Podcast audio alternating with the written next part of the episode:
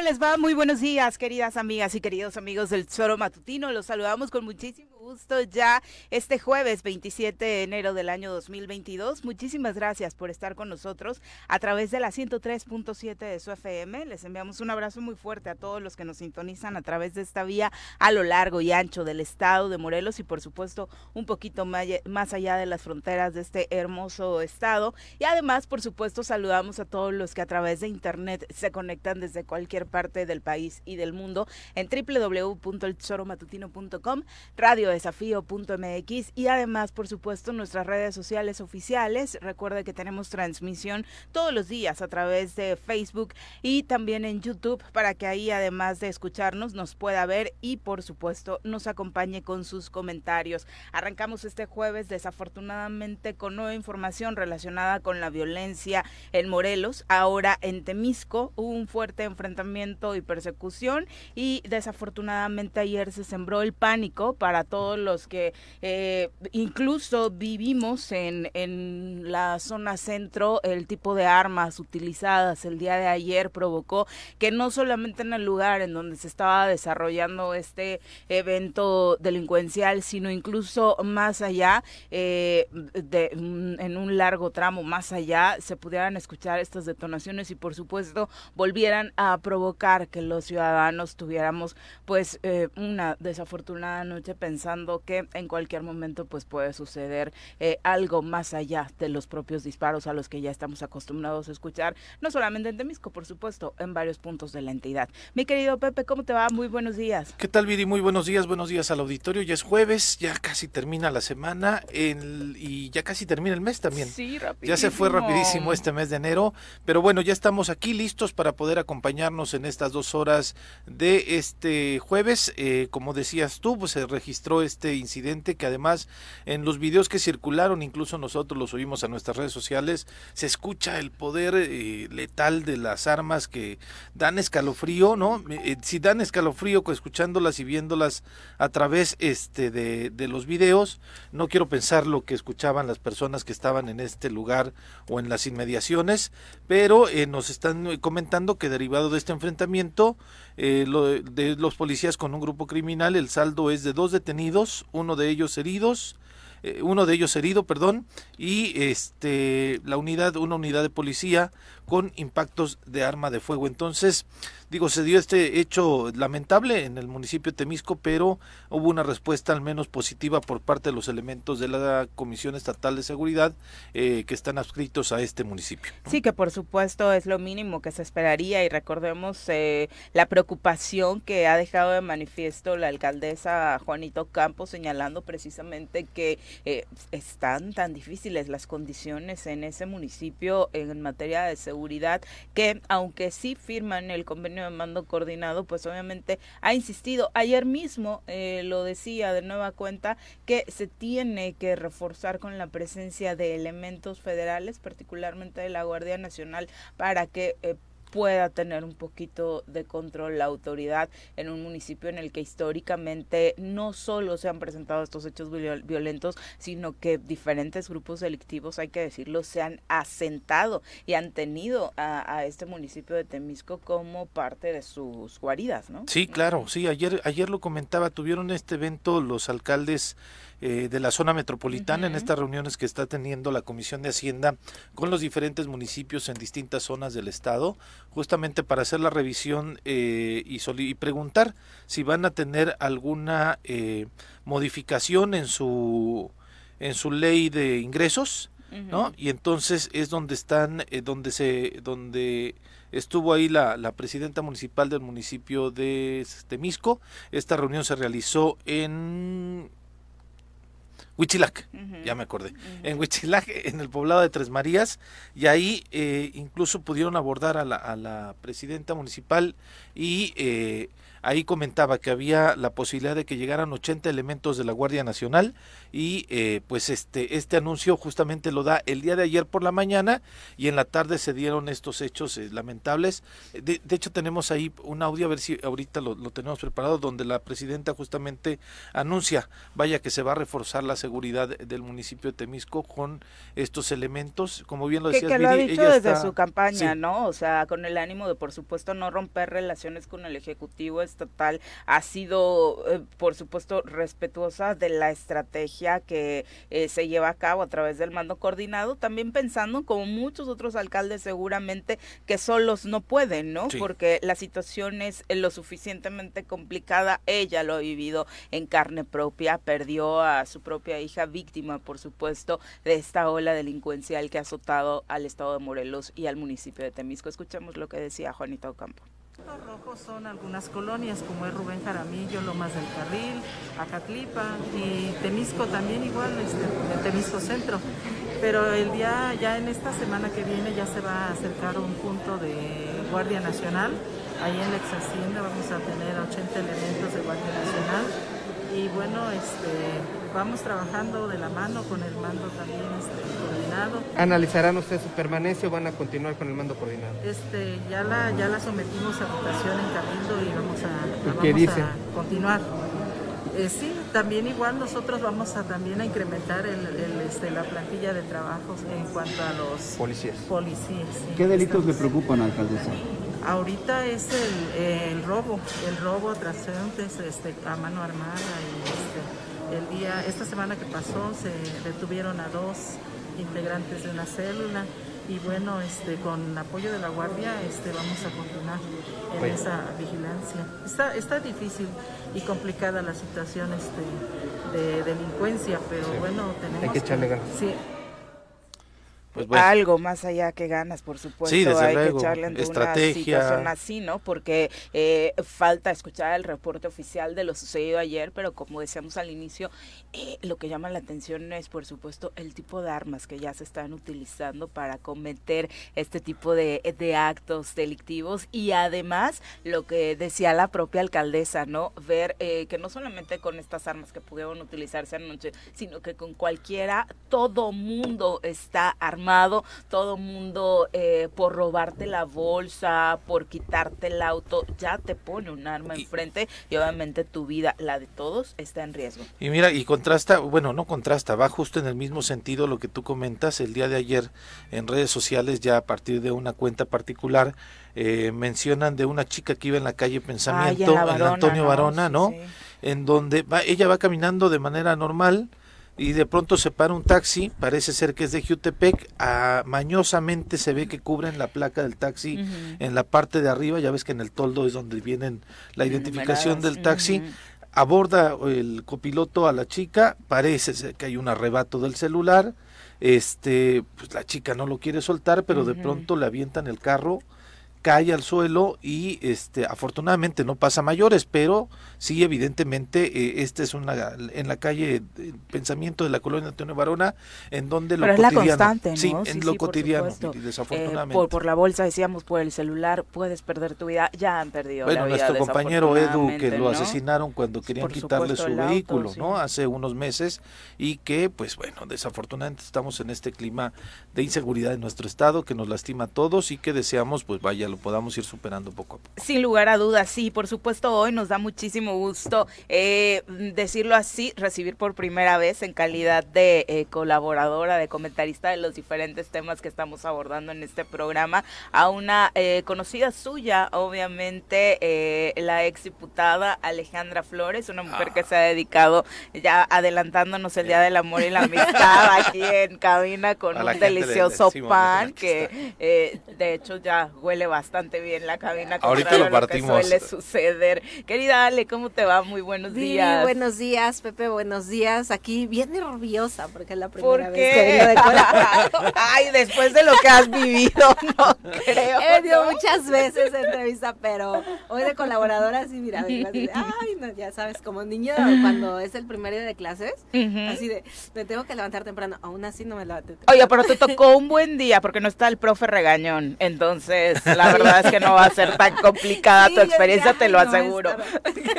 te lo aseguro. Pero aquí estamos, muchísimas gracias. ¿De qué es? De naranja. ¿De naranja? De naranja. Qué Les traje deli. un pastel de naranja. Te- Para todos los que ya están pensando en el 14 de febrero con forma de corazón y toda la cosa, ¿no? Y es que no- normalmente tus redes sociales luego subes este algunas de tus eh, Sí, la verdad recetas es que a y prácticas. Me encanta, me Ah, encanta ¿tú lo hiciste? cocina. Sí, Sí. yo lo Ah, hice. ok. Sí, sí, sí. Sí, ayer me invitaron y les dije, "Ah, les voy a llevar un panque de naranja. Muy bien, muchas gracias me Ale, encanta, por me encanta compartirlo y sobre todo para tratar de pues hacer un poquito más ligero, al menos aquí en cabina, este, este tema que estábamos charlando, porque desafortunadamente eh, lo platicamos los últimos tres años que estuviste Así como es. funcionaria pública, obviamente es un tema que va mucho más atrás, pero sigue siendo la constante en este arranque de Sí, 2022. yo creo que eh, ¿no? no, no ha cambiado eh, en mucho durante muchos años. Eh, las cifras pueden cambiar, pero yo creo que la percepción es muy diferente a, a las cifras, a los números que pueden dar las autoridades.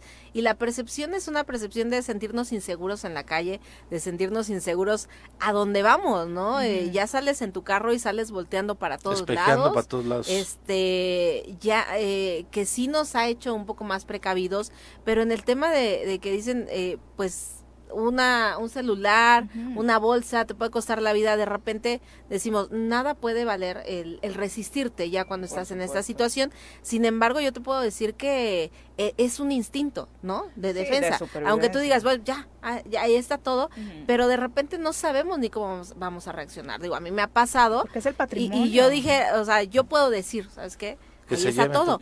Pero de repente tienes ese instinto Bueno. de defensa, ¿qué es lo que te pone más en de riesgo? en es- en enojo, esta ¿no? situación? Pueden Sí, ser claro. tantos sentimientos los que te embarguen en ese momento, tantas emociones que de pronto vemos, Sí, lo que el ejemplo que pones, ¿no? De nuestro compañero del Atlético eh, Yautepec, que obviamente defiende su auto porque es su patrimonio, es con lo que mantiene a su Así familia, es- era o sea, va más allá, de pronto desde fuera es muy fácil decir de por qué arriesgar tu vida, incluso por un celular, no sabes el esfuerzo que le pudo que haber le costado a una alguien. persona. ¿no? Hacerse de ese Así tipo de, es. de cosas. Tu hermano fue víctima de la delincuencia. Sí, sí, sí, sí, fíjate que ahí en la calle del Taco también, que es muy constante. es muy común ahí. Sí, muy sí. constante ahí en Lomas de Cortés. Eh, Yo soy de Lomas de Cortés, ahí en eh, Nueva Inglaterra, la famosísima calle del Taco. Él se paró eh, con mi sobrina a comprar unos churros. Ahí está entre Nueva Inglaterra y Teopanzolco.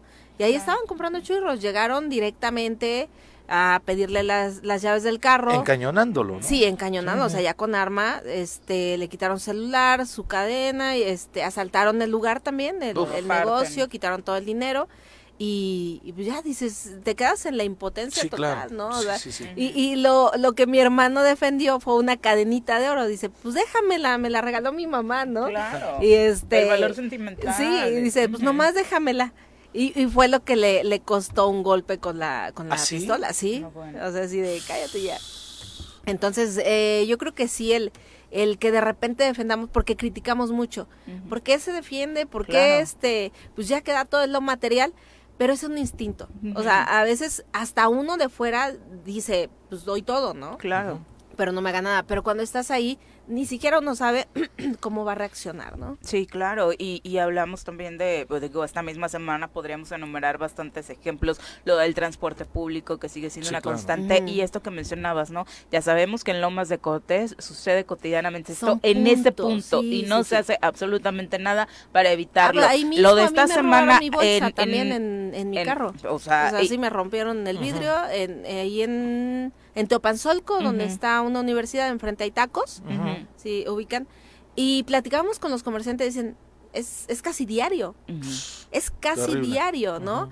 Y la patrulla pues pasa, pues los que se dedican a eso esperan a que pase la patrulla La y ya cuando vaya pasa, y porque son segundos. Claro. ¿No? Entonces, eh, yo creo que si ya hay puntos rojos, Ujú. no, no sé qué está pasando, ¿no? De repente Digo, sí- con sí dos dedos de frente a la autoridad tendría que ocurrírsele Así montar es. estos operativos, lo del transporte público, que mm, para nadie resulta extraño leer de fue asaltado un autobús láser en el polvorín. Sí, claro. No, es el punto donde los Ahí asaltan está. siempre y prácticamente Sí. la misma hora, ¿no? O sea, todos Y decimos, llevamos todos sabemos en dónde, casi casi a qué hora, eh, sabemos quiénes eh, son, aparte se suben dos con y tales las autoridades no saben, ¿no? ¿no? Sí, claro. Y la pregunta es, si no pueden con la delincuencia común, ¿cómo vamos a seguir esperando que puedan con la delincuencia organizada, que por supuesto tiene estrategias muchísimo más, más fuertes, ¿no? Es eh, lo desafortunado que ocurre, sigue ocurriendo en el estado de Morelos. Ya son las 7 con 20, si les parece nos vamos a nuestra primera pausa, por supuesto esperamos sus comentarios, le decíamos a través de las redes sociales,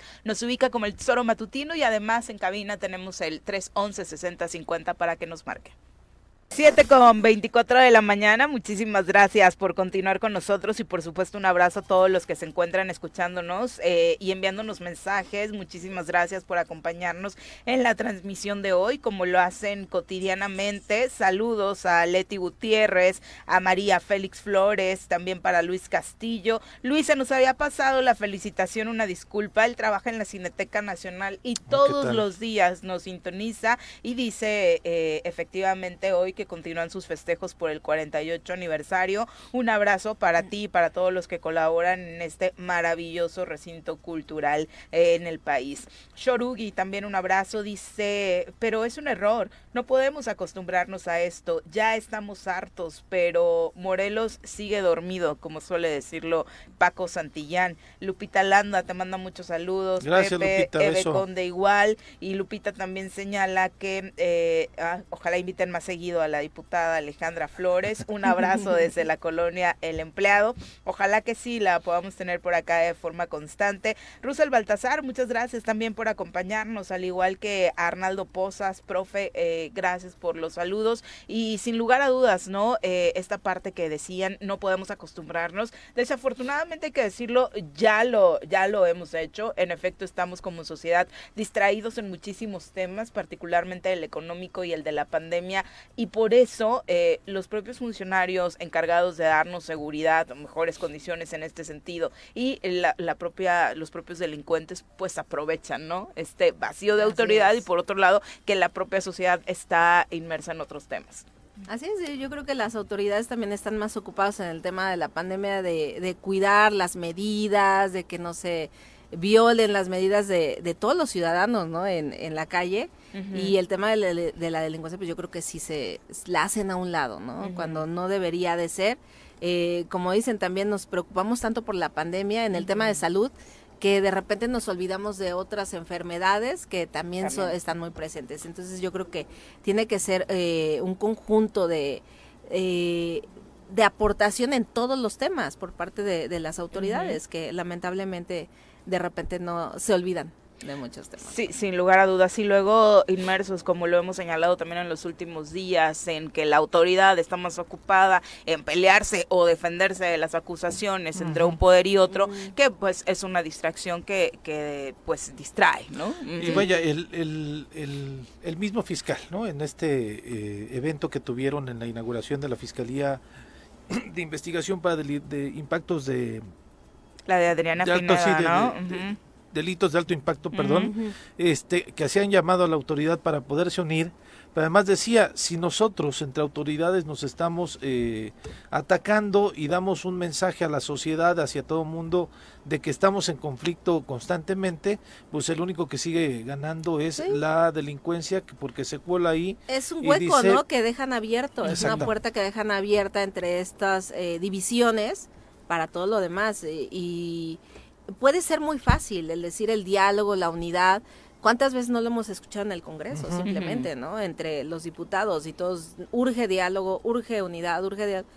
Pero ¿dónde, dónde empieza ¿Dónde la voluntad? voluntad? ¿De ¿no? quién, no? ¿Quién Yo creo empieza? que tiene que haber voluntad y decir, va, aquí estoy. Y, y, comenzar a ceder, porque también de eso se trata de ceder, y muchos no están dispuestos a ceder. No, el ego les nada, gana, ¿no? por sí. supuesto, ¿no? La misma cara que ponía el gobernador cuando el fiscal le decía eso, sí, claro. porque sabía perfectamente que ante la invitación del fiscal que dejó a un lado cualquier tipo de egos, haciéndole la invitación y diciéndole eres bienvenido, vamos a trabajar juntos, estaba sacadísimo de onda, ¿no? Sí, o sí, sea, yo creo no, que no, no se le esperaba. encantó, por supuesto, que le dijeran en su cara que es hora de ponerse a trabajar y de dejar a un lado cualquier interés personal. Y también el, el, discurso de la de Pineda, la misma fiscal, mencionando que desde el Estado también se tiene que compartir el narcomenudeo, ¿no? Estos delitos de alto impacto también los tienen que asumir como propios y, y es que de pronto dicen, este, esta es la autoridad, no es no no es competencia mía, es un delito federal, entonces que lo haga la Federación y entonces Así cuando es. vamos cediendo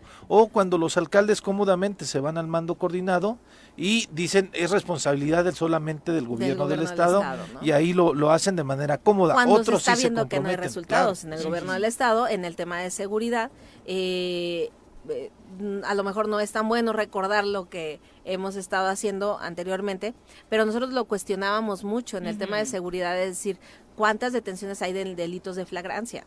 ¿Cuántas? Eh, ¿Saben cuál fue la respuesta? Porque de repente hacían sus este, comparecencias cerradas, nosotros lo discutíamos mucho, ninguna.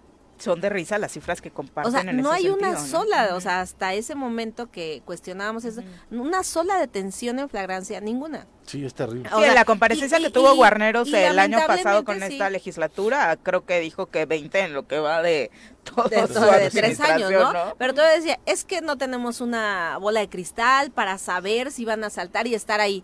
No, delito, detener en delito en fragancia no es que lo agarres haciendo sino que en el entorno, ¿no? Que ya corrió unas calles, que ya claro. pasó eso. O sea, en el Que en tengas mismo presencia, lo que decíamos hace es, rato, en los puntos que sabes no son de hay. riesgo. No hay ni una sola, o sea, bueno, en ese momento, hace eh, un año, no había ni una sola, ahorita pues ya tienen 20, ¿no? En, en tres años. Bueno, las 20 se dieron en menos de un año, Seguramente, ¿no? sí, Está porque bien. fue una de las respuestas, por supuesto, eh, más ridículas que se escucharon el día de esa comparecencia.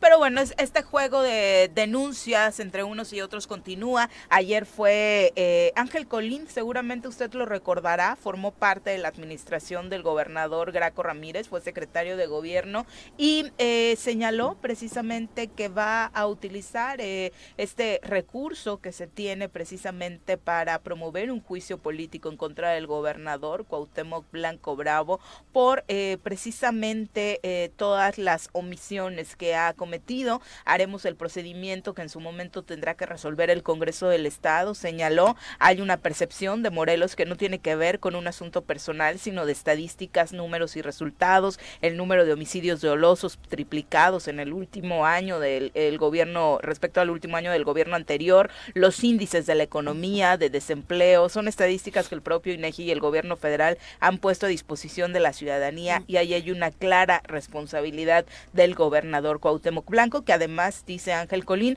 ha cometido omisiones para contrarrestar los índices de inseguridad, bajo desarrollo del Estado y nulo crecimiento morelense. ¿no? Y que todo el mundo se le fue encima, ¿eh? voces fueron eso, Pues ¿no? veamos De cuántos más este, exfuncionarios del anterior gobierno, ¿no? Salen a, a presentar denuncias. o Y sea. todo el mundo se le fue encima porque dicen, ah, estuvo con Graco, Graco está atrás de todo esto, este, bla, bla, bla, ¿no? Entonces, a ver, a ver quién, quién más se, se suma a esas, eh, pues estas exigencias, ¿no? Con lo que se tiene alrededor de todavía la no es, eh, claridad de la historia de esta fotografía, de la historia de este encuentro, del reportaje que presentó el periodista Rivelino en el eh, periódico El Sol de México y que pues ha derivado en que revivieron a Capela y Capela salió otra vez a medios de comunicación, presentó la denuncia y les dio ayer tuvo una cobertura mediática a nivel nacional bastante fuerte, pero ahora ya sale este Ángel Colín que incluso él hasta se registró para ser candidato de Morena, Ale, ¿te acuerdas? ¿No? ¿Ya está en Morena? No. ¿No? Ah, ok. Tenemos cámaras. Pero no, No. Es- no, digo, no ha habido afiliación en Morena eh, desde el 2018, 17, Ajá. 18, que hubo afiliación hasta la fecha. Se abrió el año pasado, pero suspen- se suspendió temporalmente, pero no, o sea, no hay nuevos afiliados a Morena. Vaya. Bueno, vamos a entrevista. Eh, ya nos acompaña a través de la línea telefónica el ombudsperson de Morelos, Raúl Israel Hernández, a quien saludamos con muchísimo gusto a través de la línea telefónica. Eh, Israel, ¿cómo te va? Muy buenos días. ¿Qué tal? Muy buenos días, Viri, Pepe, diputada Alejandra, qué gusto saludarte. Y Saludos, también saludos. A y los amigos del Choro Matutino. Aquí estamos a la orden. Como siempre, uno de los temas a los que más atención eh, le, ha prestado la Comisión de Derechos Humanos, son varios por supuesto, pero este es uno de ellos, precisamente por lo grave que las estadísticas eh, han revelado, eh, son los centros de arresto y retención e incluso los centros penitenciarios ya en un nivel más alto. Han presentado un reporte de la supervisión a estos centros de arresto y retención 2000 2021. Cuéntanos. Y en efecto, gracias, pues eh, como bien eh, lo distingues, tenemos dos obligaciones para supervisar los centros de reinserción social. Por un lado, es un trabajo independiente al que presentamos esta semana y que tiene que ver con la supervisión de los centros de arresto y retención. Los primeros son los que están bajo la responsabilidad de eh, los ayuntamientos y los segundos, los centros de retención, aquellos en donde la Fiscalía General del Estado recibe a las personas que son eh, detenidas y puestas a disposición por la probable comisión de algún delito. En el caso de los centros de arresto no son por delitos, sino por infracciones a eh, los bandos de policía y buen gobierno. Esta supervisión que realizamos es para poder constatar las eh, condiciones en las que se encuentran estos lugares, el cumplimiento de las reglas del debido proceso. Eh, hoy que estamos todavía en pandemia también se, eh, hemos estado revisando el cumplimiento a las medidas de, para hacerle frente a la pandemia, para evitar la propagación de el virus, particularmente en estos lugares que son intramuros, ¿no? y que lo hacen más riesgoso. esta supervisión la realizamos a través de entrevistas a las autoridades que están encargadas de estos centros, aplicamos cuestionarios a las personas infractoras que se encuentren en ese momento y hacemos una supervisión del centro, eh, todo esto con la fe pública que tienen los visitadores de la Comisión de Derechos Humanos y aplicando una metodología, estándares internacionales, reglas, protocolos que eh, reducen al 100% el margen de discrecionalidad, de manera tal que la calificación que cada uno de estos centros tiene es eh, objetiva y tiene como propósito eh, que las autoridades vean en qué están fallando los, los distintos ayuntamientos, la Fiscalía General del Estado, vean eh, cuáles son las fallas, en lo que tienen que centrar sus esfuerzos para mejorar, y al final de cuentas tener en una operación óptima estos centros. ¿Y en qué están fallando, eh, Israel? ¿Cuáles son los principales puntos en los que tendrían que ponerse a trabajar? Pues mira, son muchos. La realidad es que es preocupante que respecto de la evaluación que hicimos en el año 2020 y que dimos a conocer al año siguiente, en 2021, que es la que ahora estamos revelando, eh, hubo una eh, reducción generalizada de calificaciones, en, eh, resultaron reprobados 23 de los 36 ayuntamientos que hay en la entidad. La Fiscalía General del Estado también tuvo una calificación reprobatoria. Solo 12 municipios, eh, pues no puedo decir que, eh, tienen una calificación pues deseable, ¿no? Pero están en, en, en, Pasaron de panzazo, ¿no? 1 a 7, digamos, ¿no? Y arriba de 7 solo un eh, ayuntamiento, solo un municipio que fue el de Emiliano Zapata. Todos tienen eh, muchas áreas de oportunidad en estas tres, eh, digamos, ejes a los que te hacía mención, la estancia digna, las medidas para salvaguardar la integridad de las personas, el cumplimiento de las reglas de debido proceso, es decir, que las, las personas que están ahí, no por el hecho de haber infringido una norma municipal, o eh, por haber eh, o estar envueltas en la, comisión de algún delito, no por esos eh, hechos pierden todas las prerrogativas que tienen para defenderse de manera adecuada, ¿no? Entonces, en todas estas, decía yo, en estos ejes, hay muchas áreas de oportunidad, todas pueden mejorar y, y están, digamos, para consulta, para quien quiera profundizar en este trabajo, es un, es un documento público que está en nuestra página de internet eh, www.cdhmorelos.org.mx. Ahí se puede encontrar el detalle de cada municipio, eh, cómo es que lo encontramos y eh, cómo es que deben de mejorar.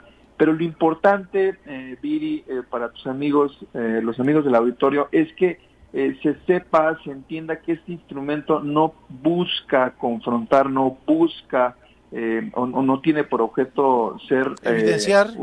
evidenciar en un, en un aspecto negativo, no, sino todo lo contrario que las autoridades, nosotros somos un termómetro de lo que está, eh, de las condiciones en las que están en, en, estos centros, ¿no?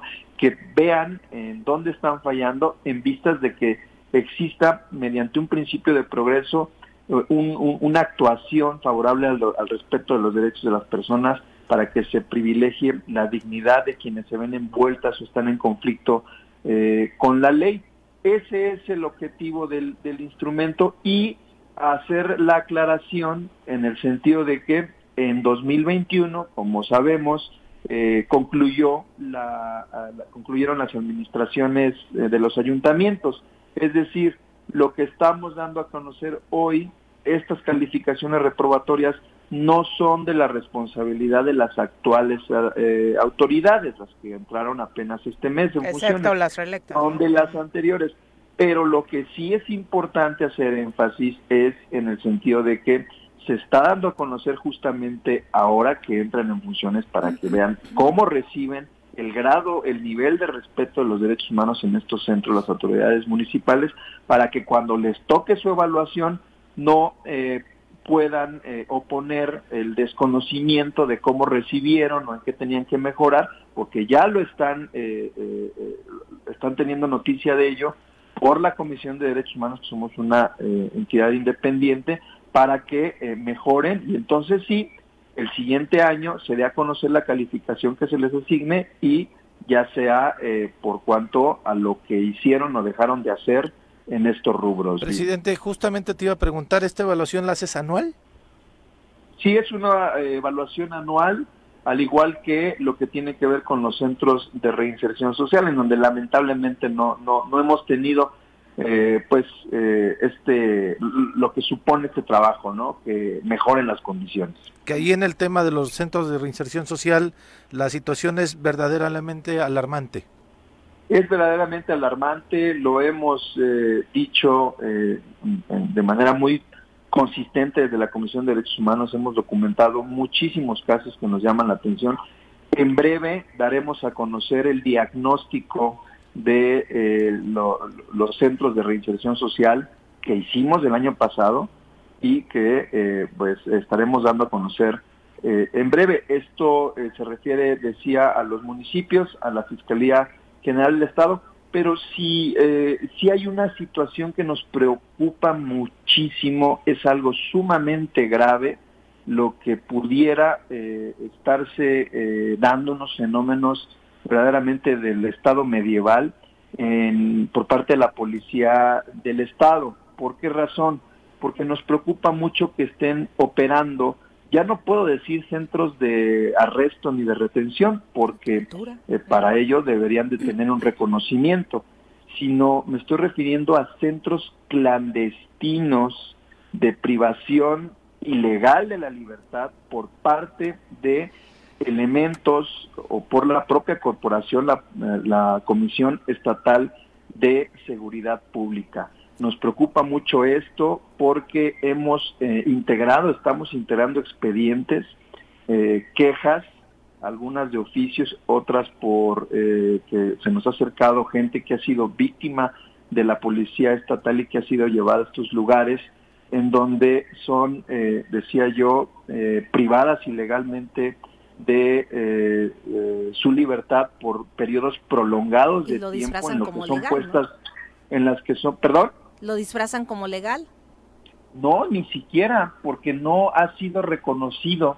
La pregunta expresa de nosotros en estos trabajos de si cuentan con algún centro de arresto, eh, se nos ha, o de retención, se nos ha informado oficialmente por parte de la Comisión Estatal de Seguridad que no tienen estos lugares.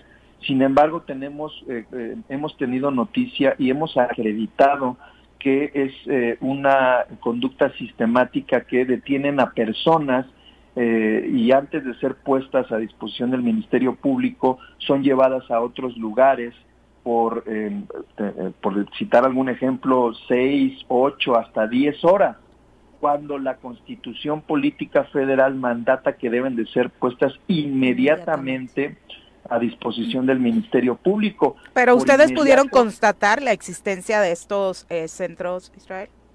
No, justamente eso es lo que nos preocupa, que ¿Es sabemos que existen, no son reconocidos por denuncias, sí, porque en investigaciones eh, eh, lo hemos acreditado a través de indicios eh, que revelan la existencia de estos lugares. Por eso decía yo, son clandestinos, son clandestinos.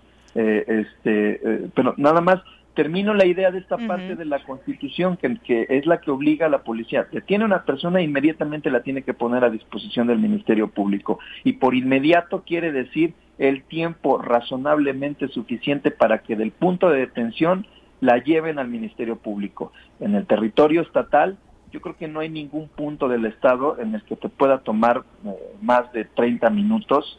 el- El el- el- traslado. el- el hacer el Buenos días, traslado, ¿no? presidente. Eh, eh, yo creo que aquí es importante también hacer el, llamado porque decías, bueno, llegan nuevas administraciones también municipales, ya está la administración estatal. Sin embargo, yo creo que hacer el llamado también a todas las autoridades eh, municipales, porque también se ve en el estatal, de que la Comisión Estatal de Derechos Humanos está para ayudar, para colaborar, para que se dé un mejor resultado por parte de los ayuntamientos y por parte del Estado. Sin embargo, lejos de que se vea de esta manera, lamentablemente muchas veces cuando se señalan irregularidades, cuando se señalan que hay problemas, pues ya lo ven como enemigo. Entonces yo creo que ahí es donde está la clave de hasta dónde poder utilizar para bien por parte de las autoridades tanto municipales como estatales a la Comisión Estatal de Derechos Humanos eh, que co coadyuve a este mejor resultado. Como decías en este tema tan delicado, tan grave de los eh, algunos lugares clandestinos y que desconoce la autoridad, ah bueno, entonces hay, ayudemos y hay que colaborar, hay que trabajar juntos para detectar dónde está el problema, desde dónde viene y actuar en conjunto. Y, y lamentablemente, en lugar de que pase eso, eh, muchas veces se señala como que la comisión está encima de las autoridades, es el enemigo, porque nada más está exhibiendo los errores. Y yo creo que ahí es donde tiene, se tiene que cambiar la percepción de, de la gran disponibilidad, porque yo he visto de, desde que entraste esa disponibilidad de, de hacer bien las cosas, de coadyuvar, de trabajar. Sin embargo, a muchos pues no les ha gustado, ¿no? Esta forma de, de trabajar o no han utilizado para bien esta forma de, de trabajar de la Comisión Estatal, de tu trabajo que has realizado. Sí, muchas gracias. En efecto, eh, creo que debemos ser vistos en las comisiones de derechos humanos como autoridades complementarias en el fin común que es el bienestar de la gente. Así es como debe de ser vista la comisión. Lo, lo, importante es que se respeten los derechos fundamentales de las personas. A nosotros nos toca investigar cuando eh, la autoridad en, en, el ejercicio administrativo viola derechos humanos, señalarlo, identificarlo, ponerlo en evidencia para que el caso eh, se, se, se, de alguna manera se, eh, se revise, que se, se sancione uh -huh. y que no vuelva a ocurrir. Y claro. eso es lo que beneficia es a la gente, a la misma gente que vota por una opción política, que gobierna y que hace estas tareas, ¿no? Entonces, por eso digo que somos autoridades complementarias en un fin común, que es el bienestar de la gente. Y en lo que estábamos hablando de, de, de las eh, retenciones, pues ni siquiera retenciones se pueden calificar así, las privaciones ilegales sí, de la claro. libertad por parte de elementos de la Policía Estatal en centros clandestinos es verdaderamente gravísimo, porque es el cóctel perfecto para que ahí se generen, eh, en el mejor de los casos, obtenciones de, de eh, o confesiones de delitos. Uh -huh. En el peor, actos de tortura, tratos crueles, inhumanos, degradantes y desaparición forzada. ¿eh? Y ¿Tienen no cifras más o menos de denuncias que se han recibido ahí en, en la comisión de, de, estos actos? Muchas de estas las iniciamos de oficio. Eh, para dar un ejemplo, porque, porque en serio, ¿eh? no estoy exagerando. Recuerden ustedes, hace ya casi un año, la desaparición forzada en Yautepec de dos empresarios. Sí, sí claro. Uh -huh. Sí, sí, sí. En prisión preventiva oficio, oficiosa, presuntamente responsable de haber te está No, perdiendo. eh, eh, históricamente Morelos desafortunadamente ha sido escenario de este tipo de situaciones, un hecho que marcó nuestra entidad, Yetro. el caso de Yetro, eh, con eh, la policía y los militares involucrados, ¿no? Y, y está pasando actualmente. Nosotros estaremos dando a conocer también en, en- en- en breve tiempo eh, un caso de tortura por parte de elementos también policiales y eh, ma- eh, también más- vamos a estar eh, dando a conocer el caso de una mujer que siendo detenida con su pareja eh, fue violada por la policía dos veces. Y hay denuncia al respecto. Hay denuncia, hay queja y las vamos a dar a conocer. Ustedes saben que nosotros de una manera muy responsable, documentamos de una manera muy seria, son, son cosas, afirmaciones muy delicadas y con la responsabilidad institucional eh, que, que- que- que tengo, eh, eh, vamos a dar cuenta de ello, eh, pues porque son cosas que, que- no pueden pasar eh, en un estado que estamos lejos de ser moderno, pero lejos, ¿eh? No, por supuesto, y donde la autoridad en cada eh, punto que analizamos, pues por supuesto sigue sin existir. Eh, antes de, finalizar, eh, Israel, preguntarte, ayer el periodista Héctor de Mauleón en su columna del Universal hacía señalamientos muy fuertes en torno a, le- a lo que podría haber sucedido en eh, Atlacholoaya con el asesinato del RAI en, en dos puntos. Uno, primero, pues los beneficios que recibía este hombre Dentro inicio. del propio penal y después cómo habría sido entregado para su asesinato.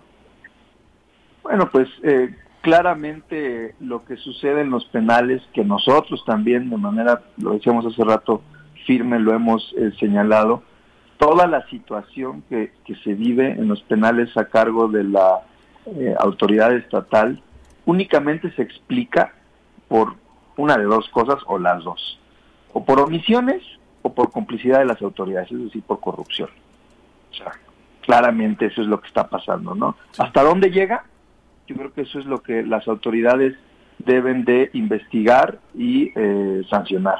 Nosotros hemos puesto en conocimiento en reiteradas ocasiones de la Contraloría del Estado eh, eh, local y también eh, inclusive denuncias penales de lo que nosotros hemos visto en, en el ejercicio de nuestras eh, actuaciones, ¿no? Pero bueno, en los eh, centros de reinserción social sucede todo menos eso, la reinserción social.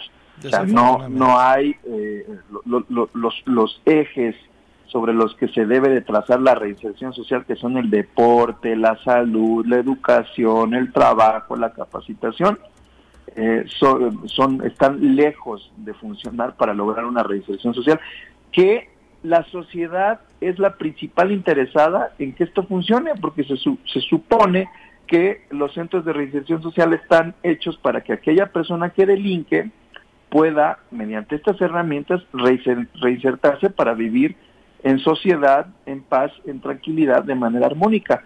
Pero estas son escuelas del verdadero crimen y es uh, sucede absolutamente todo lo contrario.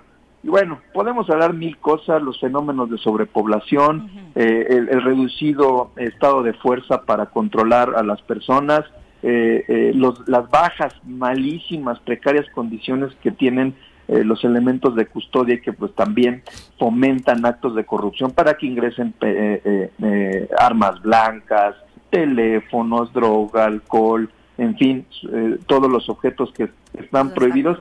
Y todavía les voy a dar un dato también escalofriante, o sea, eh, eh, estamos eh, eh, en los penales de Morelos un altísimo porcentaje de personas eh, que se encuentran eh, ahí están en prisión preventiva.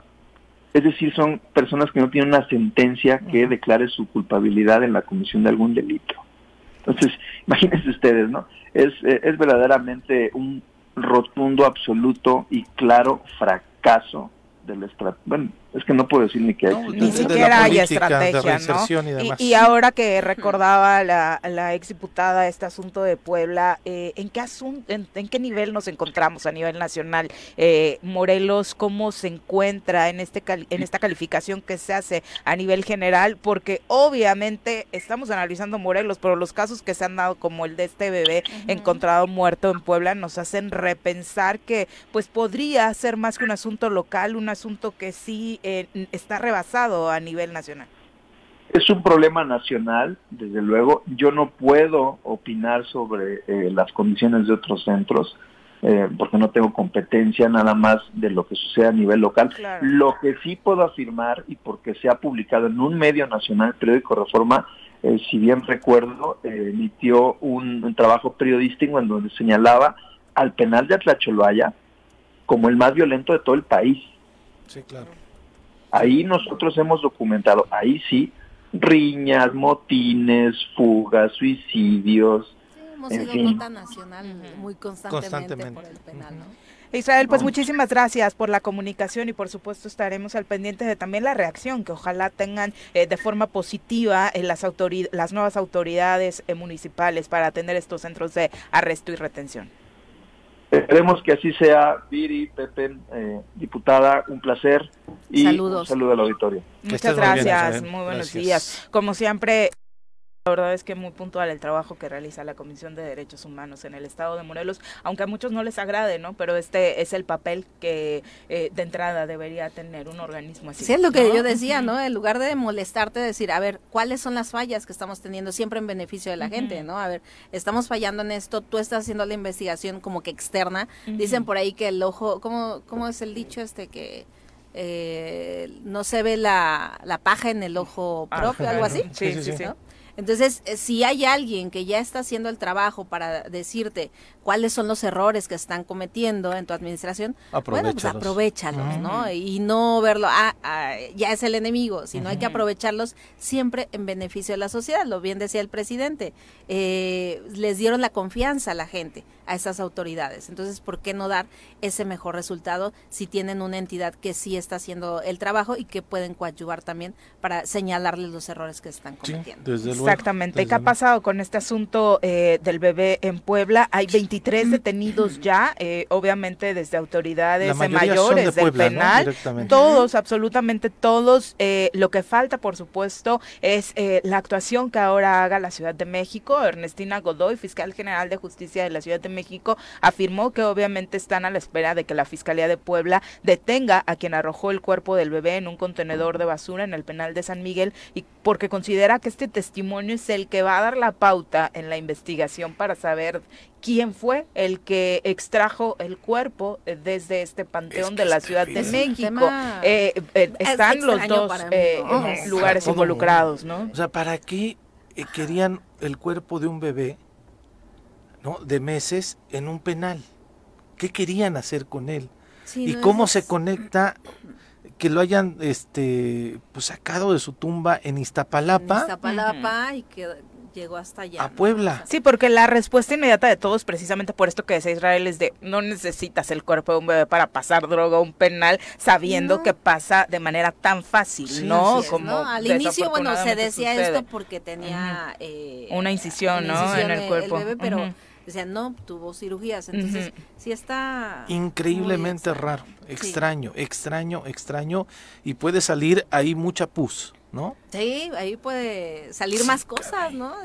¿Y cuántas veces eh, no sucedió antes, no? Hoy porque, porque eh, un reo tuvo de esta eh, declaración y alertó a las autoridades y se hizo público. Asociaciones civiles también lo pusieron sobre la mesa y creo que es gracias a eso que cobra esta trascendencia nacional, porque también esa semana desafortunadamente fue lo lamentable, ¿no? Como el país estaba más indignado por esta telenovela de Samuel y Mariana haciendo un trabajo en Nuevo León dentro del sistema DIF que tendrá sus asegúnes, pero por supuesto no se parece absolutamente nada eh, con la tragedia que estaba sucediendo en Puebla y que nadie, absolutamente nadie estaba apelando hasta que eh, asociaciones civiles lo pusieron sobre la mesa. Afortunadamente, eh, reinserta una de ellas. Son las 7.57. Hemos hablado esta semana acerca del trabajo que estará haciendo, el que ya está haciendo el Ayuntamiento de Cuernavaca para acabar con los baches en la ciudad. Saludamos con muchísimo gusto a través de la línea telefónica a Pablo Aguilar, quien es secretario de Desarrollo Sustentable y Servicios Públicos.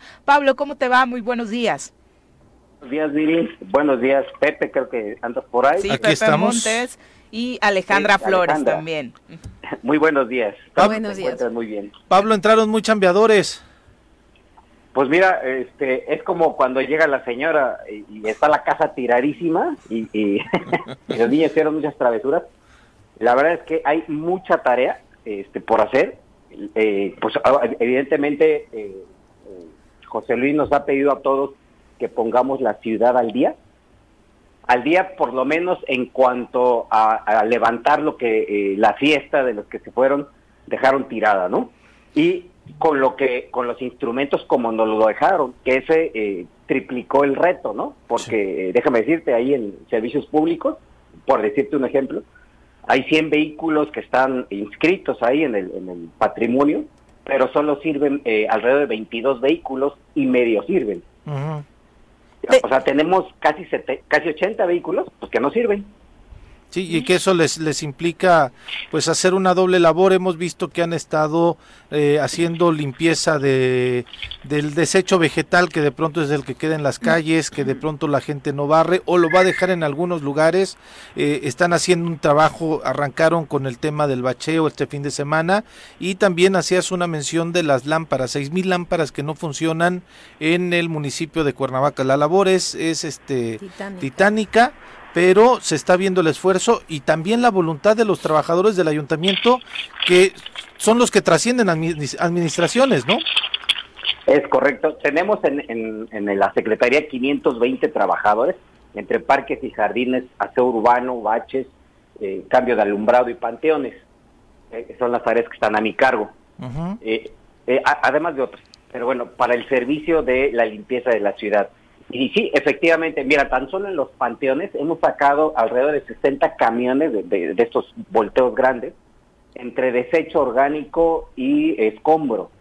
Eh, déjame decirte que entre las malas decisiones de la administración pasada fue correr a los encargados de la limpieza de los panteones, quienes tenían un sueldo inferior a los 5 mil pesos mensuales, y los corrió. Y entonces esos panteones se quedaron sin eh, quien los cuidara, sin quien los limpiara entonces, este, ahorita estamos poniendo al día. Ya esa, esa basura o ese desecho estaba sobre las tumbas, sobre los pasillos, y no hemos terminado. Y llevamos 60 camiones. Oye, eh, para, para que nos quede un poquito más claro, Pablo, una recomposición en torno a las tareas que tendrán las secretarías, eh, obviamente respecto al organigrama que ha eh, marcado ya José Luis Uriostegui, alcalde de la ciudad. En, en tu caso, ¿te encargas de qué temas ahora? ¿La Secretaría de Desarrollo Sustentable qué carte y Servicios Públicos qué carteras tiene? Mira, en términos generales, e, esa secretaría no cambió mucho como fueron las otras. Eh, e, esta sigue teniendo la misma estructura, solo se le añade ahora la parte de la Fiscalía Ambiental. Fíjate que esa secretaría está dividida en dos, la parte eh, de desarrollo sustentable y la parte de servicios públicos. La de servicios públicos eh, orgánicamente sigue igual. Okay. Ah, sí se redujeron, obviamente, todos los títulos nobiliarios que tenía el anterior presidente, porque tenía puestos muy altos con eh, casi nula responsabilidad, ¿no? Como estos coordinadores técnicos de las secretarías que eran más títulos nobiliarios que otra cosa, con unos sueldos cercanos a los 40 mil pesos, ¿no? Eh, eso se eliminaron. Y por el lado de desarrollo sustentable, eh, se crea la Fiscalía Ambiental, homologando estos procedimientos que se llevan a nivel federal por la Profepa o a nivel estatal por la Propaem, es castigar y vigilar este, el maltrato, para combatir el maltrato a la flora y fauna de la ciudad. no se tenía. Y este esquema es eh, solo lo tienen como dos municipios en todo el país. ¿sí? ¿Por qué eh, se está haciendo? Porque a nivel federal, eh, perdón, pero lo tengo que decir, se ha desmantelado esa parte de la que hacía la Profepa, como que no es la prioridad del gobierno federal y entonces no hay castigo para este maltrato animal o de las plantas, ¿no? Y además que la, pues, ustedes saben, y fue de conocimiento de todos, que en los últimos dos años han talado en Cuernavaca cantidad de árboles, los han secado, los han talado, eh, ha habido mucho maltrato animal y no hubo autoridad que sancionara eso. Y entonces José Luis hizo ahí un compromiso que se está conjurando pues con esta creación. Que también de repente eh, es, es la falta de denuncia, ¿no? Eh, y hablando ahí, por ejemplo, del maltrato animal. Eh, ustedes legislaron sobre ese tema, ¿no? Presenté esa iniciativa, ya está por ley, pero de repente hace falta esta cultura de la denuncia en el tema de de la tala de árboles, ahí sí vimos, ¿no? En redes sociales cómo se anunciaban, están cortando tal árbol y había un silencio de las autoridades, lamentablemente. Eh, qué bueno, la verdad es que felicito que se haya creado este esta área porque es muy necesario, ojalá y sí se den resultados en ese aspecto, en la protección de los animales, en la protección de, de los árboles que tenemos aquí en Cuernavaca, tantos tan endémicos y que hoy por eh, hacer que se vea un anuncio, pues tiras cualquier árbol, ¿no? Entonces, la verdad es que reconocer que se está haciendo el trabajo porque sí se está viendo y ojalá y no se quede en el inicio nada más, porque muchas administraciones vemos que lamentablemente inician con todas las ganas y de repente se van acabando, ¿no? Las ganas, ya, ya limpiaron el desastre que dejaron de la fiesta anterior. Pero empieza la fiesta de ellos. Entonces, la verdad, ojalá y se siga con esta voluntad, con este ánimo, porque lo necesitamos. Quienes vivimos aquí en Cuernavaca, nos surge realmente eh, que sí haya esa voluntad, que sí haya y que se demuestre ese amor, ese amor por Cuernavaca. Es correcto. Bueno, si hacemos fiesta, espero que sea al final del tercer año y sea porque pusimos a Cuernavaca a la altura de las demás capitales, porque de todas las capitales del estado ustedes las visitan, en, entre Puebla, Guadalajara, Toluca, la verdad es que la capital de Morelos es la más atrasada en muchos temas. Desafortunadamente así es. Y hablábamos de este asunto del bacheo, eh, realmente cómo va, cómo está operando el programa y hasta dónde serán sus alcances, Pablo. Mira, ahorita estamos haciendo, no sé, por, decirte un número, porque varía cada día, pero son alrededor de 60 baches al día los que estamos tapando con un material que, es mezcla asfáltica de alta calidad, no es material fresado. ¿No, es el chapopote clásico? Eh, no, no es el chapopote clásico, que es el material fresado, que es este desecho de la cuando fresan la carretera y lo regala eh, Pemex. Capufe. Capufe, sí, sí. Capufe, es correcto. Esta es mezcla asfáltica de alta calidad. Evidentemente hay otros eh, métodos pues más caros, como reemplazar la calle. Hay muchas calles que nos hace falta reemplazar completas, ¿no? Por decirte, eh, Benito Juárez, ¿no? Está, tiene este concreto hidráulico abajo, pero está todo roto. Sí. Sin embargo, el nivel de inversión ahorita que podemos hacer en Cuernavaca no llega a tanto. el, presidente tampoco eh, este, quiere eh, entrar y endeudar a la ciudad. Vamos a hacerlo con material de buena calidad ahorita y este vamos a terminar los bacheos dentro de las colonias, que es lo que se está haciendo, y la siguiente semana vamos a empezar en las noches a hacer las avenidas principales. ¿Y si eh, realmente se le va a acabar el mote y el apodo de Cuernavaches? Vamos a combatirlo hasta donde nuestras fuerzas nos den. Eh, porque es en todas las colonias, ustedes a donde vayan. Sí, así es. Este, está terrible terrible, es, correcto. ¿Y el objetivo a largo plazo cuál sería, eh, Pablo? ¿Cuál es la estrategia que están platicando con el alcalde? Porque como bien dices, eh, este asunto y varios vecinos eh, lo han comentado en redes sociales, ¿no? Por supuesto, de entrada se, se agradece este trabajo, esta nueva intención del ayuntamiento, pero pues tal vez con las primeras lluvias esta, esta buena noticia se pudiera acabar, se necesita ir más allá.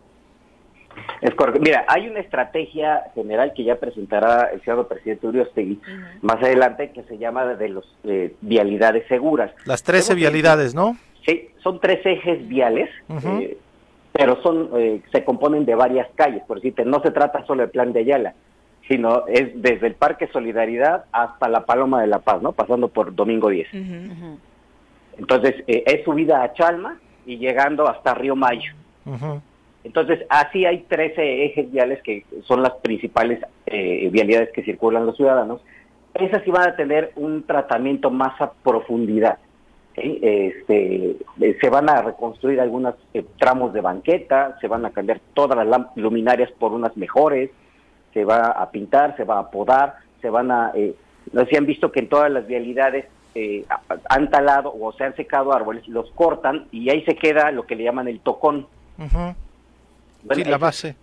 Es extraer el tocón, reparar el entorno, es decir, la banqueta que está ahí, y plantar un árbol mediano, no pequeño, sino mediano, endémico del, de aquí de la ciudad, y bueno, eh, entregarle a los ciudadanos, eh, la, la meta es que este año podamos entregar eh, casi las 13 terminadas, ¿no? ¿Qué, son vialidades grandes. ¿Qué es la inversión de 140 millones de pesos que anunció el alcalde hace unos días? Es correcto. Es, Correcto, ese proyecto es eh, lo va a ejercer tu secretaría o va a ser a partir de obras públicas y ahí van a integrarse otras más áreas. Lo va a hacer obras públicas ¿Ok? y lo que nosotros absorbemos es la poda de los árboles y el mantenimiento y la parte de eh, los tocones, es decir, porque porque eso es no, no creas que es fácil, es, Sí, sí, sí. implica una inversión porque este el- esos árboles viejos sus raíces se envolvieron tuberías, se envolvieron, este, se expandieron. Eso es lo que vamos a hacer nosotros. Pero es una inversión ahí entre varias secretarías, pero casi todo es obras públicas. Ok, ok, muy bien. Eh, eh, obviamente hay eh, mucha participación del público ahora que tocamos este tema porque es de interés eh, vital para quienes no solo viven en Cuernavaca, sino quienes la transitan. Y hablando de, de la naturaleza, muchas administraciones e incluso los propios vecinos eh, históricamente tomaron decisiones no afortunadas respecto al tipo de árboles que se han plantado en la ciudad y algunos de ellos desafortunadamente sí eh, han invadido las banquetas, han, eh, colapsado, eh, de hecho algunas de ellas tapando vialidades y demás. Eh, ese asunto, eh, ¿de qué manera se atenderá? Pero Te refieres particularmente son los cicus que están eh, por toda la ciudad y que no son endémicos de la zona y que además hoy sabemos que guardan muchas plagas, que eh, guardan eh, fauna nociva como arañas, ratas, cualquier cantidad de cosas. Hoy esos, eh, además déjame decirte que, no sé si ya lo saben, pero tenemos una enfermedad que le está pegando a todos los cicus aquí en Sí, Cuernavaca. que se están secando. Es correcto y este y es muy caro para tratar un, un cico, rescatarlo, es una inversión de más o menos por cada uno siete mil pesos Sí. en los productos que se le tienen que este, poner. Nosotros estamos identificándolos y, y lamentablemente pues sí vamos a tener que sustituir algunos para que no se nos contaminen más plantas. Hasta ahorita no hemos sabido de otra especie que sea este víctima de este hongo, pero sí los vamos a sustituir este por plantas endémicas que además son las que ya estamos pidiendo en el recuerden que hay un trámite que es permiso para cortar un árbol o bien para construir. Sí. y necesitan un permiso eh, de este, afectación arbórea. Cuando se les da el permiso, se, se les pide cierta cantidad de árboles dependiendo de la obra o del árbol que se retira. Ahora, cuando hacemos eso, ya sabemos qué especie les vamos a pedir y de qué tamaño. Antes se pedían muy pequeños y pues, sobrevivía la mitad. Sí, claro. Entonces ahora se les, va- se les están pidiendo árboles medianos. No, pues, lamentablemente es que- una oportunidad, ¿no? De sustituir este tipo de árboles por algo que se debió hacer hace muchísimos años. ¿no? Desde luego. Árboles endémicos. Exactamente. Sí. Eh, Oye Pablo, correcto. seguramente tienes miles de quejas y miles de eh, solicitudes de gente, pero ¿a dónde pueden acudir? ¿Hay algún teléfono donde la gente se puede comunicar? ¿Tienen que ir directamente a tus oficinas que me imagino están siguen estando en el parque de la, de Alameda Solidaridad? Eh, ¿Cómo le puede hacer la gente para poder contactarlos? Sí, Pepe, mira, es al 070. Seguimos recibiendo todas las eh, quejas, denuncias y, y, ¿cómo se llama? Y hasta correcciones que tenemos que hacer en el camino. Evidentemente no somos perfectos y a veces nos dicen, este, están atendiendo más estas calles que las otras, ¿no? Eh, que tienen más tránsito. Y hemos corregido el rumbo. Eh, el alcalde nos ha pedido ser muy abiertos con todos los ciudadanos sin eh, distingos, ¿no? Que así como atendemos a una colonia, a otra dice, más allá de qué colonias perdimos, qué ganamos, hay que atender a todos. Y lo estamos haciendo. Entonces, les pido que al 070 o a través de las redes sociales, ahí tenemos en Facebook este, la Secretaría de Desarrollo Sustentable y Servicios Públicos, ahí lo pueden buscar. Y estamos atendiendo también a través de esas redes. Oye, finalmente, y aprovechando que es la primera vez que platicamos contigo eh, bajo esta encomienda, ¿cuál es tu compromiso con la ciudadanía de Cuernavaca? Eh, precisamente eh, atender a todos sin distingo de, de- de partido, de eh, el lugar donde haya eh, o resida, siempre y cuando esté en la ciudad, siempre y cuando las peticiones se hagan de manera respetuosa. El compromiso, eh, eh, pues es atender lo mejor posible con la mayor transparencia posible, porque fue algo de lo que padecimos en la administración pasada y eh, hacerlo lo viable. Es decir, también José Luis ha dicho, no nos vamos a endeudar, a- a endeudar más a esta ciudad, ni generar compromisos con proveedores que no. Déjame decirte que yo llego a esta secretaría y de entrada en las bodegas pues no hay escobas, no hay pintura, no hay este no había material para para bacheo. Y cuando vamos con los proveedores, los- varios proveedores nos dicen, no, es que a mí me deben tres meses, a mí cuatro meses, ¿no? Y a mí me deben tantos millones. estos cuates consumieron muchas cosas y no las pagaron. ¿no? Y entonces este, nosotros no vamos, no, no vamos a hacer eso. ¿Sí? No vamos a, a fastidiar a los empresarios cuernavacenses pidiéndoles material y no pagarles. Entonces el compromiso es trabajar con, lo, con la mayor eficiencia y eficacia este, posible atendiendo los indicadores que nos puso el, el propio presidente municipal. Perfecto, Pablo. Pues eh, los micrófonos están abiertos, por supuesto, para compartir con la ciudadanía la información pertinente. Ah, muchas gracias y yo estoy a tus órdenes eh, y pues, el- las veces que gusten estamos para eso, para servirnos, porque foros como el de ustedes a nosotros nos ayudan mucho, ¿sí? Porque se escuchan todas las voces. Exactamente. Exactamente. Tratamos de que precisamente se escuchen todas con pluralidad, como lo decías. Muy buenos días. Abrazo y éxito. Saludos. Gracias Pepe, gracias Alejandra. Buen día. Buenos días. Son las 8 con 14. Vamos a una pausa. Regresamos con más. ¿Qué tal, ¿Qué tal el panque de naranja? ¿Ya lo probaste, Pepe? mm, Ahorita bien. no va a hablar mucho Pepe porque ya Bien, por fin no, pero además, yo Estuve esperando todo el bloque anterior que se fue a media hora Ya, para ya, que termine ya. Ya díganle a Pablo que está bien. Pero Ya sí, la gente tiene que saber que cuando entramos a corte dije, ya Alejandra, pártelo, por favor. está riquísimo. muy rico, Sí, la muy verdad. rico, muy rico, la neta. Eh, No, no es, este, no es cebollazo. Está muy, muy bueno este panquecito que estamos compartiendo esta mañana en cabina. Y bueno, vamos a pasar a entrevista. Ya nos acompaña a través de la línea telefónica el eh, diputado local y presidente de la mesa directiva del Congreso del Estado de Morelos, Francisco Sánchez Zavala, a quien recibimos con muchísimo gusto esta mañana. Diputado, ¿cómo te va? Muy buenos días. Hola, Viri, muy buenos días. Qué gusto saludarlos. Aquí estamos a la orden. Saludo a todo el auditorio. Muchas gracias eh, por acá compartiendo con Pepe Montes y con la exdiputada Alejandra Flores en cabina. Eh, contarnos, eh, diputado, cómo están los preparativos para el nuevo arranque eh, del periodo legislativo. Sí, sí, sí. Bueno, buenos días también a Ale. Buenos días. eh, Saludos, Pepe. diputado. Saludos. Hola, hola. Bien, sí, pues ya estamos listos.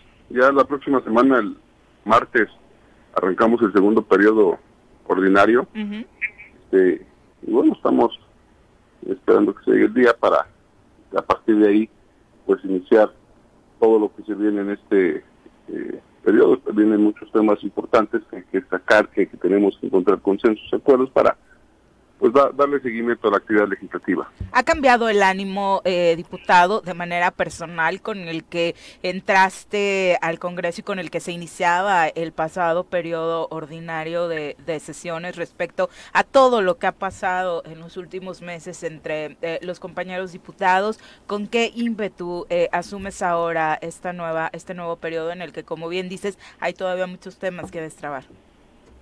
Sí, no, no, desde luego yo creo que el ánimo y las ganas de hacer algo por nuestro Estado están vigentes. Realmente esta legislatura va prácticamente iniciando. Llevamos cinco meses, ¿no? Más o menos de, de haber arrancado.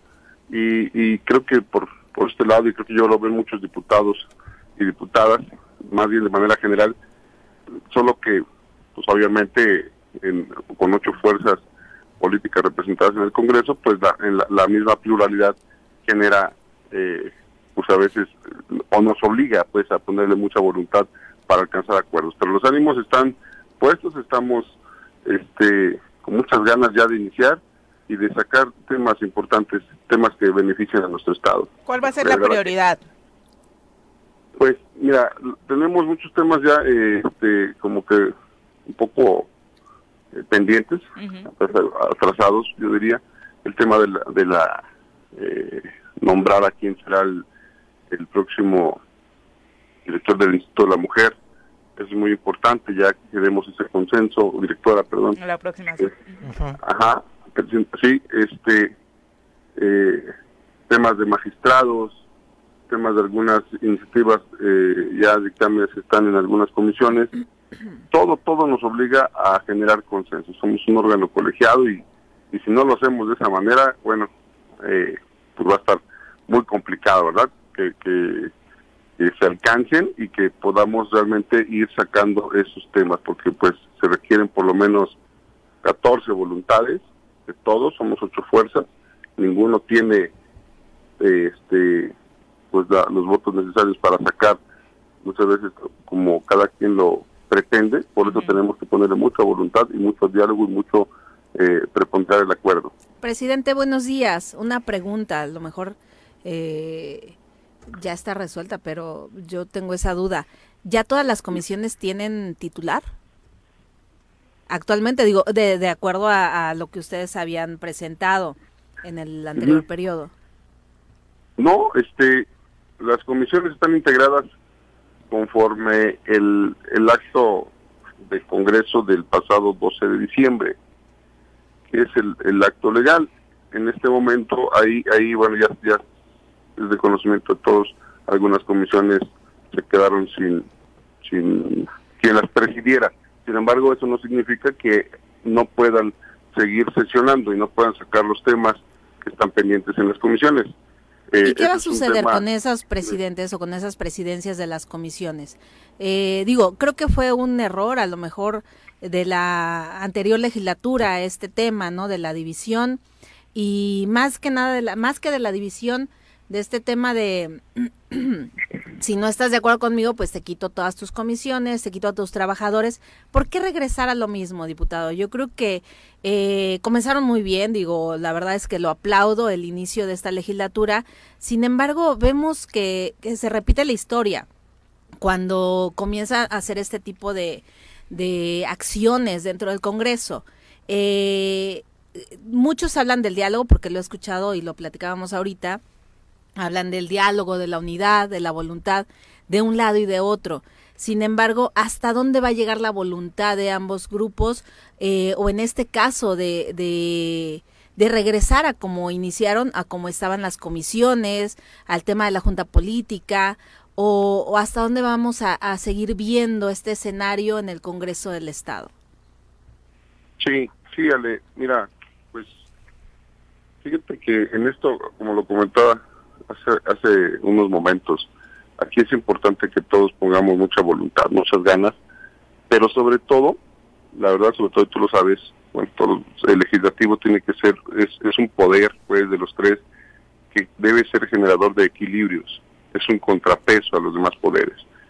Y, y cuando no actuamos de esa manera, pues se generan muchos desencantos, ¿no? De, que en actos soberanos, bueno, la ley es clara que se puede hacer y que no, con cuánta votación y todo, y son válidos los los los este, los actos que se lleven a, cabo, como el tema de la reestructuración de las comisiones del pasado 12 de diciembre.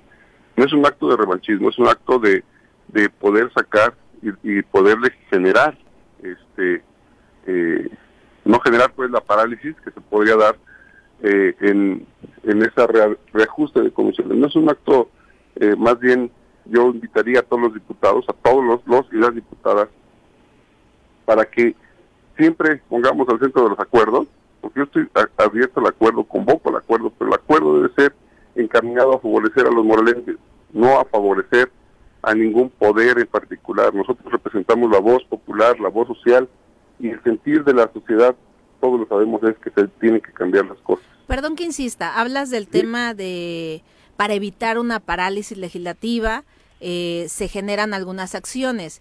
Eh, ¿No creen que generando así eh, el quitar las comisiones, el castigar a ciertos diputados porque no coinciden, es generar más división lejos de avanzar y de evitar una parálisis legislativa?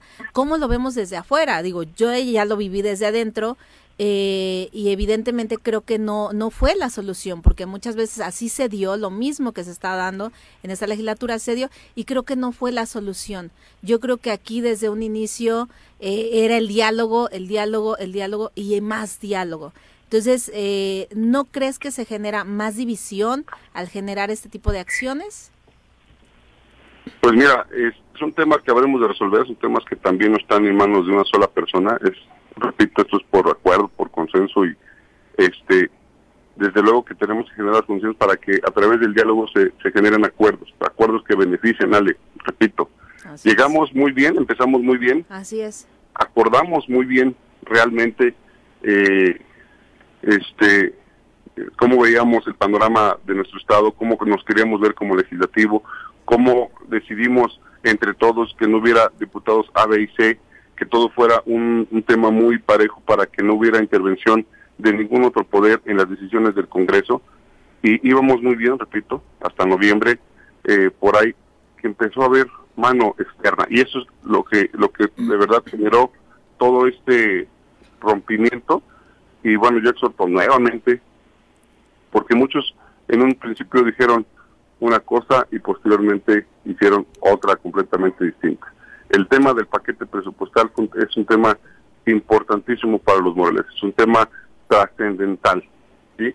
Ahorita estamos eh, esperando, bueno, habremos de recibir el, el, informe, de, el tercer informe de gobierno, este, pues habremos de revisarlo detalladamente, analizarlo, pero tenemos que ser congruentes con lo que escuchamos de la gente y de la sociedad. A la hora de que no somos, a veces no, no, no fuimos capaces pues de defender una propuesta, de siquiera proponer algo para que sacáramos un presupuesto eh, integrado por los 20, este, pues eso generó muchas eh, complicaciones y bueno, ya así están las cosas actualmente, porque repito, nuestros acuerdos no deben ser este, encaminados a favorecer a ningún interés particular, más bien al interés de nuestro estado de Morelos. Diputado, ha sido muy muy cauto, incluso desde pues vaya este este conflicto que se generó a partir del presupuesto. Eh, y, los llamados siempre han sido por parte tuyas al diálogo, lo cual tu investidura como presidente de la mesa directiva, pues obviamente eh, obliga de alguna manera a que lo seas así y eh, siempre has tratado de, de, tener ese equilibrio con las todas las fuerzas al interior, a pesar de que también, pues evidentemente tienes tú una postura particular de la situación política que hay en el estado. Ayer te preguntaban si había parálisis legislativa y tú decías justamente que no, que hay un receso y que ves que puede haber la posibilidad de que en este nuevo periodo de sesiones pueda haber eh, unificarse, vaya una agenda común con algunos o con la mayoría de los diputados. ¿Sí, ¿Realmente lo ves así? Sí, sí, sí, sí. Yo, por supuesto, esta es mi mi, eh, mi, mi, propuesta. Este, a eso me tengo que abocar como presidente del Congreso, de este poder repito, de los que con el que cuentan los morelenses en un sistema de gobierno, este viene, viene estamos en un receso legislativo. Se acusa de parálisis, parálisis, pero no, hay tal, no podemos acusar de, eso porque venimos saliendo, nuestro último evento trascendental fue el 15 de diciembre, vamos a iniciar el próximo primero de febrero y a partir de ahí a reconstruir. Todos sabemos cómo terminamos, todos estamos, seguramente ya reflexionamos, ya eh, analizamos y bueno, ahora viene un, nuevo periodo, una nueva oportunidad para que nos podamos poner de acuerdo, retomemos los temas importantes y repito, yo creo que este, siempre que haya acuerdos en beneficio del Estado, yo creo que la gran mayoría le vamos a entrar. Así tendría que ser, así tiene que ser y yo creo que, yo espero, yo espero, este, que así sea. Eh, yo eso nuevamente convoco, yo nuevamente reitero, no, yo en este momento no veo parálisis porque estamos en un periodo de receso, este, así que eso lo podremos ir viendo a lo largo pues ya del desarrollo de este segundo periodo y a lo largo pues también de la propia legislatura. Previo a la sesión del primero de febrero, ¿tendrán una reunión con los 20? Eh, no, no, no creo, no creo. Vamos a, tener conferencia con los, los representantes de los 20 este, los, coordinadores. los coordinadores de fracciones y grupos. Habremos de realizar esta conferencia para darle formato al, al, reinicio, a la sesión solemne de, instalación del nuevo periodo. Este, y a partir del primero, el 2, nos habremos de reunir. Eh, yo creo que ese sería, no, no, ha habido otra en este momento, este, esa sería la, la tónica de, de trabajo pero a partir, mira, nos llevamos bien, esto no es personal, nos, nos saludamos, creo que no hay ningún rompimiento en lo personal con nadie y eso creo que da a que podamos alcanzar realmente esos acuerdos que tanto buscamos. Eh, nos adelantaba el diputado Agustín Alonso que existe la posibilidad de que la Secretaría de Gobernación funcionara como interlocutor en este eh, conflicto surgido en el Poder Legislativo. ¿Se ha avanzado en esa petición? No, no hay nada concreto sobre eso. Este, no, no, no se ha, no ha habido algo. Digo, es una probable, es algo que es probable, pero en este momento no está, este, concretado.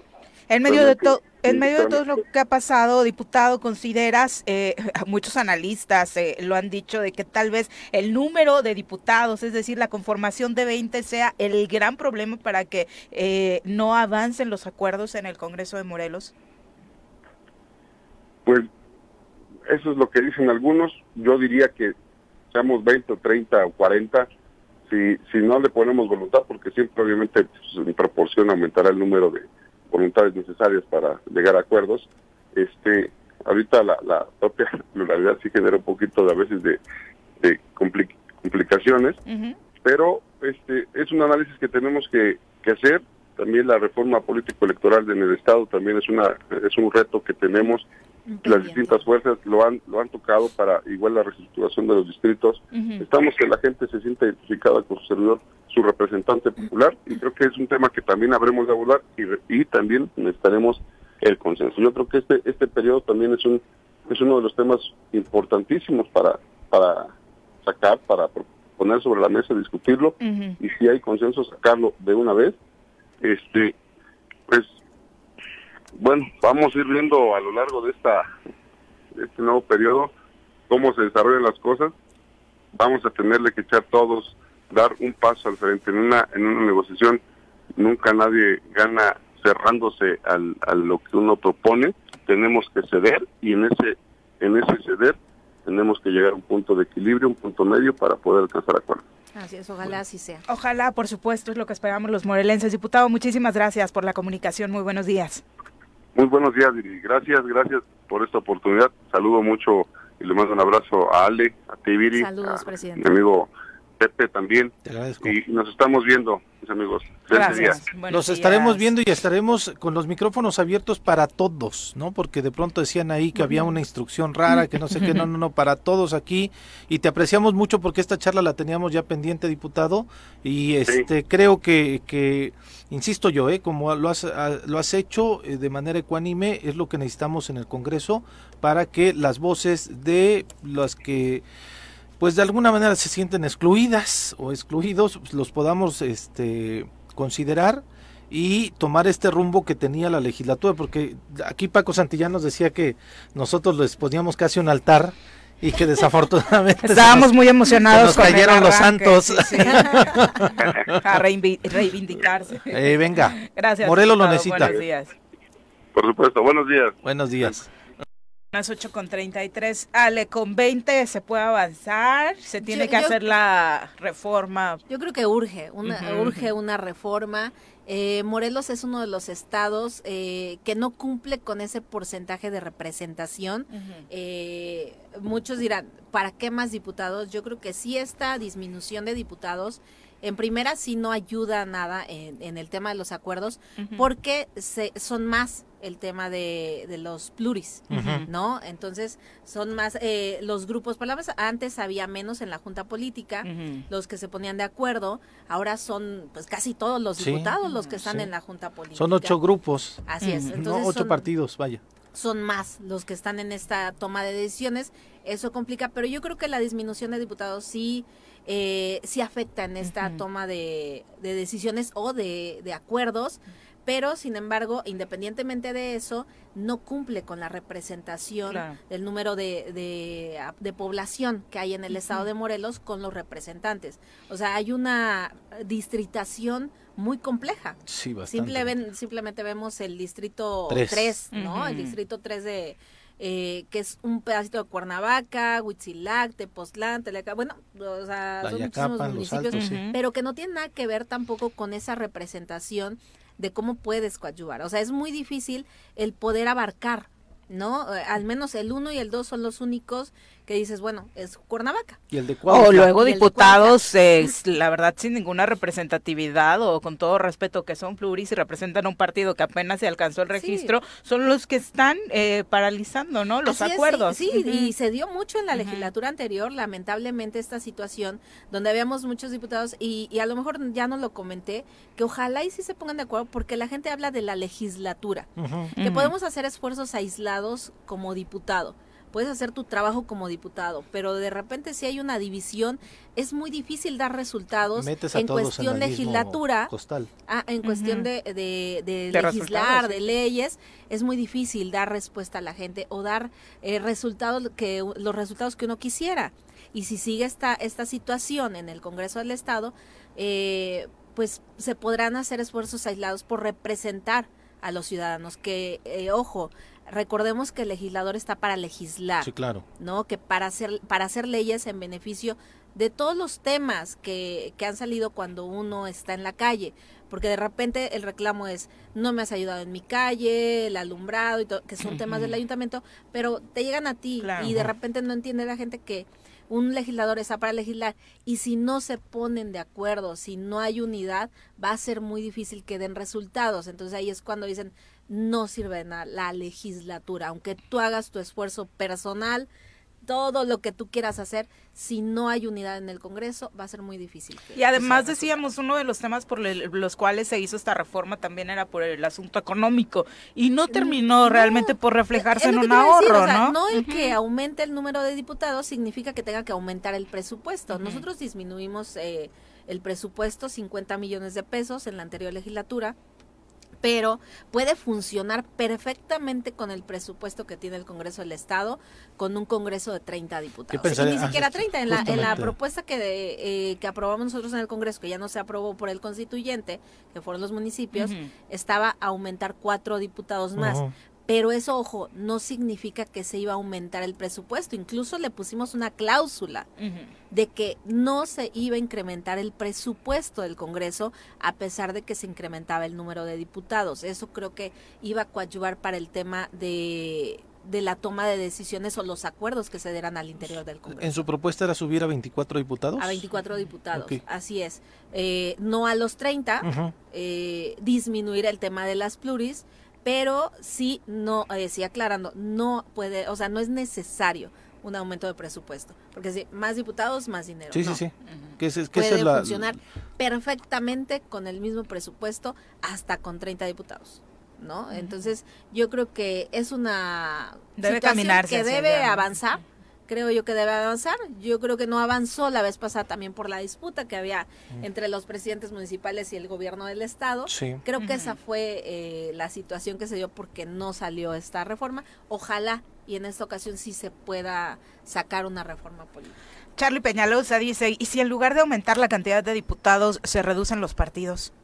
Bueno, es que también fue una grosería lo que vimos en el último proceso electoral, ¿no? Sí, 23 partidos, pero yo siempre lo dije, eh, no es culpa tanto de quien quiere crear un partido, porque quien da el aval para, para que se haga un nuevo partido, bueno, eh, está la autoridad, pero quienes acuden son los mismos ciudadanos. ah, pero hubo partidos que ni siquiera cumplieron al 100% con esto, ¿no? E, el mejor ejemplo es este partido que se abocó en dos o tres municipios para juntar sus firmas y, eso no era legal. Pero, lo que pasa es que también, o sea, la autoridad tiene mucho que ver, ¿no? Pero eh, muchos lo que hicieron es decir, a ver, en Cuernavaca no voy a cumplir mi meta. Me voy al municipio que tiene menos población porque ahí mi meta es más chiquita y me voy allá, ahí saco mi porcentaje pero ¿quiénes acudieron a esas asambleas para que se crearan estos partidos? y mucha gente a mí me lo decía, es que me están dando 100 pesos, es que me están dando una despensa, de todos modos yo sigo con, con el partido, ¿no? Con este partido. Pero pues nada más allá por, por ayudarles, ¿no? Porque me van a dar algo. Entonces, nosotros mismos como ciudadanos somos los que coadyuvamos para esta situación que se dio. Ahora disminuyó, pero de todos modos eh, hay un número importante. No tenemos bastantes partidos, políticos en Morelos. Entonces yo creo que también ahí es una cuestión de nosotros, de la responsabilidad que asumimos como ciudadanos, que muchos lamentablemente en las comunidades también más necesitadas, eh, más vulnerables, es donde se abusa, ¿no? Y la gente eh, que no tiene conocimiento porque mucha gente acudió es engañada claro, claro. es engañada. A mí me van a dar dinero por ir allá pues voy y me quedo ahí todo sí hubo muchos vivales que por un beneficio personal buscaban crear su partido no eh, otro radio escucha fiel de este programa Juan José Arrece dice yo creo que en el Congreso lo que tienen que desaparecer son las y los corruptos que aceptan abrazos maletines o como quieran llamarle para estar al servicio del gobierno en turno eso es lo primero que debe exterminarse. Y coincido, ¿no? Sean 20, 30 o 40 si existe alguien que por eh, beneficio personal se va a vender, va a vender su voto, va a vender sus posturas para alcanzar o estar bien con el gobierno en turno, pues esto no va a funcionar, ¿no? Así es, yo creo que ese es un punto clave, ¿no? El tema de la corrupción pero también no, no amedrentando con quitar todo lo que tienes si no estás de acuerdo con mi postura. ¿no? Yo creo que es, es un balance que se tiene que analizar, no es nada sencillo, porque desde afuera se ve, porque no se ponen de acuerdo? Pero cuando estás adentro, no es nada sencillo el ponerse de acuerdo. Y yo celebro mucho que aquí no haya este tema personal, porque dice, todos nos llevamos bien. Deberías escribir tu libro como la diputada Blancanieves. Sí, de todo lo que pasó en la legislatura anterior. En la legislatura anterior, de verdad, todo era personal. No, fue una legislatura de mayoría de mujeres todo era personal. O sea, casi, casi no me saludes porque no estás de acuerdo en lo que yo pienso. Dices, es un tema político, no personal. Y ojalá eh, lo entendieran muchos, muchos que están dentro de la política. 8 con 41, vamos con Jesús Zabaleta. Es tiempo de decir la verdad conforme es en sí misma. José María Morelos y Pavón, 1812. Memorias y Olvidos. Una mirada a la historia estatal y nacional con Jesús Zabaleta. Querido Jesús, ¿cómo te va? Muy buenos días. Muy buenos días, saludarlos. Igualmente. Alejandra, José. Saludos. Oye, a manera de paréntesis, ya tienes competencia en torno a los postres más ricos que nos han traído a cabina, ¿eh? Hasta ahora iban ganando los de Jesús. Vamos a hacer votación entre el equipo de producción porque hoy nos trajo un panque de naranja la exdiputada muy, muy deli. Muy del, eh, traducido al castellano Delicioso. Ah, Delicioso. Muy bien, para comunicación radiofónica, delicioso. Ay, no seas envidioso, también hace buenos postres la, la ex No, no, no, no, no cuestioné el ah. postre, tengo que probarlo. Ok. Cuestioné el término. ¿A dónde está? Para llevarle un pedazo. Te acercamos un pedacito de panque para que lo pruebes o la próxima vez que nos visites. Sí, me lo guardo para porque estoy en Jojutla. Ah, perfecto. Cuéntanos, Jesús. Comentar que hemos estado eh, con el registro de fiestas, registro de video y de fotografía, eh, como lo hemos venido haciendo en los últimos años, y de manera particular eh, hemos estado en, los últimos días en, las fiestas de la conversión del apóstol San Pablo, en Azochiapan, de la fiesta de la cual ya hemos hablado, y en la fiesta de San Sebastián Mártir en Cuentepec.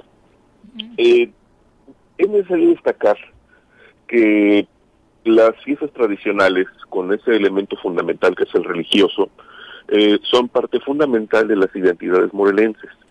Eh, en los próximos días tendremos otras eh, festividades, como la de Jumiltepec, donde es hay un elemento, digamos que extraño, por decirlo de la mejor manera, porque eh, se conmemora a, la Virgen de la Candelaria, pero no es la imagen de la Virgen de la Candelaria, es la Virgen del Rosario, y no se conmemora el día 2 de febrero, sino el día 1.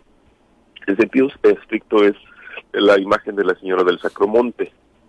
Eh, es, una fiesta muy particular, eh, y aún estando en el estado de Morelos, pareciera que atrae más la fe, la devoción de la gente del Estado de México de, Puebla incluso y de Oaxaca, eh, porque asisten eh, miles de personas, por lo menos era así antes de la pandemia, eh, y es una fiesta que implica una procesión desde la parte más alta del lugar de Humiltepec, donde se encuentra el santuario de la Señora del, Sacro, del Sacromonte, y procesionan con la imagen hasta, hasta el templo parroquial, con eh, un acompañamiento de, miles de personas, no solo eh, viendo y esperando la imagen, sino acompañándola. Y con una particularidad, hay una descarga de cohetes impresionante. Eh, la última vez que estuve ahí, fueron más de 3.000 cohetes que se quemaron durante la procesión, que dura varias horas. esto nos habla de cómo esta enorme diversidad de festividades en Morelos construye las identidades a, las cuales nos, hemos referido, en términos también de lo que representa en la construcción de otros procesos. No es solo la fiesta, es, es también eh, el comercio, que es fundamental no solo para la gente de, de cada lugar, sino que viene de otras partes Y esto lo vemos en, eh, particularmente en festividades como las del tercer viernes de Cuaresma en, en Tepalcingo o el quinto viernes de Cuaresma en Mazatepec, donde encontramos dos de los más grandes eh, tianguis festivos en el marco de, estas festividades religiosas. Y en, donde encontramos productos de por lo menos 10 eh, o 12 estados del país, fundamentalmente comida, pero también productos de carácter agrícola, eh, de carácter culinario, y me refiero no solo a los ingredientes, sino también todo el tipo de utensilios que podemos encontrar fundamentalmente de barro, de lámina, y esto implica un proceso eh, muy importante eh, que no ha cambiado en esencia desde el concepto de tianguis, que existían antes de la llegada de los españoles, y que eh, a partir de la colonia tuvo esta connotación a partir de las festividades religiosas desde el catolicismo. en Morelos tenemos un importante calendario de, de, fiestas y en cada lugar nos encontramos siempre con esta enorme sorpresa de lo que puede representar también la cocina tradicional morelense para eh, dimensionar lo que en cada lugar, en cada región, en cada familia, en cada pueblo eh, se conmemora y se vincula con la, la parte de la alimentación cotidiana.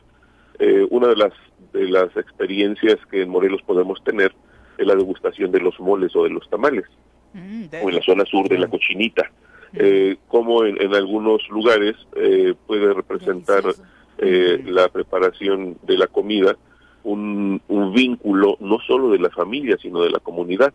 En lugares donde las fiestas eh, son abiertas para todo el mundo, donde la comida no tiene prácticamente límites, lo que encontramos son formas de organización de la comunidad con responsabilidades particulares entre hombres y mujeres en los cuales eh, los hombres se encargan de proveer los suministros y las mujeres organizadas se encargan de la preparación. Es decir, eh, y con esto concluyo, la, la, festividad en Morelos vinculada con las fiestas patronales eh, a partir de las comunidades, a partir de las familias, es un proceso de construcción permanente de, de, las identidades y del fortalecimiento de aquello que nos hace sentir morelenses, desde cada región, desde cada pueblo del estado de Morelos. Definitivamente el, el, aspecto gastronómico es un aderezo que pocas veces se analiza y que afortunadamente es eh, protagonista de nuestras fiestas, Jesús. De hecho, en mi perspectiva es el segundo elemento que eh, genera este proceso de la fiesta, este proceso de la identidad. El primero, sin lugar a dudas, es el elemento religioso con el, santo patrono o la santa patrona. Eh, hay, conozco especialistas en, en, materia antropológica, sociológica o histórica que parece que minimiza el elemento religioso simplemente porque no lo comparte, porque no tiene una práctica religiosa. Pero es lo que aglutina. Sin embargo, no podemos comprender. Sí, claro. inevitable integrar este elemento, es el eje que articula en sentido la fiesta. Eh, es lo que convoca, ¿no, Jesús? Eso no existe. ¿Perdón? Es lo que convoca. el, elemento, sí, exacto. No, hay fiesta fiesta tradicional que no, eh, patronal que sea vinculada, por supuesto, a lo religioso en torno a una imagen. En torno a la imagen se hace todo. Sí, sí, sí. Y el segundo elemento que yo considero no importante es el de la comida, justamente. Eh, porque es lo que se da al peregrino, lo que se da al visitante, lo que el mayordomo, lo que el comité, eh, lo, que los responsables de la fiesta eh, dan al otro, a los otros, como parte de, esta festividad. Y esto implica, insisto, estas formas de organización. Lo, vemos en cualquier parte, en cualquier lugar al cual vayamos. Eh, estuvimos, por ejemplo, a, fines del año pasado en este en Hueyapan, desde agosto. De hecho, este, fuimos a la fiesta patronal de, del, del 4 de agosto, Santo Domingo de Guzmán, y después estuvimos en el marco de, la fiesta de, de, la Virgen de Guadalupe, son tres días, con una particularidad. Allá eh, hacen la representación de la danza de moros y cristianos durante estos tres días de festividad de la Virgen de Guadalupe y lo que vemos son esas responsabilidades en términos de la preparación del nixtamal, la preparación de los tamales de, de, manteca y, de frijol, la preparación del mole, la preparación de, de las carnitas para eh, un número enorme de personas y el mayordomo tiene con orgullo eh, esa eh, responsabilidad de aportar todo para que la gente que asista pueda comer. Es decir, se prepara comida para cientos de personas desde la mayordomía. También en este tema de, de, festividades, el tema de la pandemia, eh, ¿cómo ha afectado? ¿no? Eh, de hecho, afectó muchísimo. Hubo fiestas que se suspendieron. El primer año de la pandemia, eh, recuerdo, por ejemplo, que la fiesta de Tepalcingo eh, fue dada por terminar a la mitad del tiempo, que son dos semanas. A la semana se, se canceló. En el caso de Atlatlaucan, eh, se hizo un día y al siguiente se suspendió ya por disposiciones gubernamentales. Sin embargo, el segundo año eh, empezó la gente a participar con ciertas limitaciones, eh, por ejemplo, procesiones con la imagen en un vehículo automotor, misas con poca gente, pero a partir de, del año pasado, la gente dejó de tener esos cuidados. Eso también hay que reconocerlo con una visión crítica eh, la fe no soluciona los problemas necesariamente. Eh, sin embargo, la fe mueve a estas comunidades, la fe mueve a la gente para poder estar en, en estas eh, fiestas patronales. Es un riesgo, es un riesgo de salud, por supuesto. Y, por ejemplo, el caso particular de Tepalcingo el año pasado, eh, se suspendió inicialmente, pero los peregrinos no dejaron de llegar y es la fiesta tal vez más grande, el tianguis más grande eh, de entrada del estado y puede ser uno de los tres tianguis más grandes del país, la del Tepalcingo. Eh, pues la gente llegó y me tocó ver cómo este, las autoridades de protección civil estatal y municipal eh, decidieron cancelar la visita de peregrinos. Yo me permití sugerirles que eso iba a generar un conflicto mayor y que se permitiese eh, con una regulación muy estricta que la gente que ya estaba ahí entrara a advertir que no podían entrar más, porque se iba a generar un conflicto, eh, una mayor aglomeración y demás. Lo ponderaron y resultó mejor, eh, pero la gente no deja de venir, la, gente no deja de llegar cuando la fe la mueve a estos procesos. Mueve montañas, dicen eh, por ahí. Muchas gracias por este repaso, Jesús. Oye, y si nos vas adelantando, ¿cuál es la fiesta que sigue? ¿No? De hecho, la, este, las siguientes fiestas, muy, las más cercanas son la de, este, ah, bueno, la imagen de, de la Virgen de la Candelaria, que, ah, claro. El día 20, es, es, que hay un proceso también muy interesante entre Tetecala y Coatlán del Río. Hay una imagen de la Virgen que se traslada el día 20, del día 19, perdón, de Tetecala a Coatlán, a Coatetelco, corrijo, de Tetecala a Coatetelco y permanece durante todos estos días en Cuatetelco eh, siendo festejada la imagen. Y el día uno en una procesión de Cuatetelco a Tetecala regresa la imagen para poder tener su fiesta en la capilla de, la Virgen de la Candelaria en Tetecala a partir de, del día 1 y fundamentalmente el día 2. El día 1 también es, la fiesta de, Nuestra Señora del Sacromonte y Cumiltepec, como les decía, una fiesta que vale mucho la pena. Eh, y que este, dura este, estos dos días con una afluencia muy importante, con una particularidad adicional.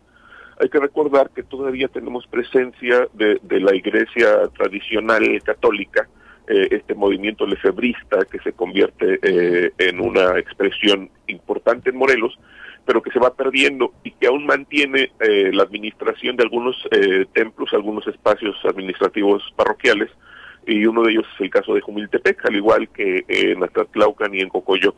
Eh, y esto eh, da otra dimensión en términos de que el rito católico practicado es el tradicional con el oficio de la celebración en latín.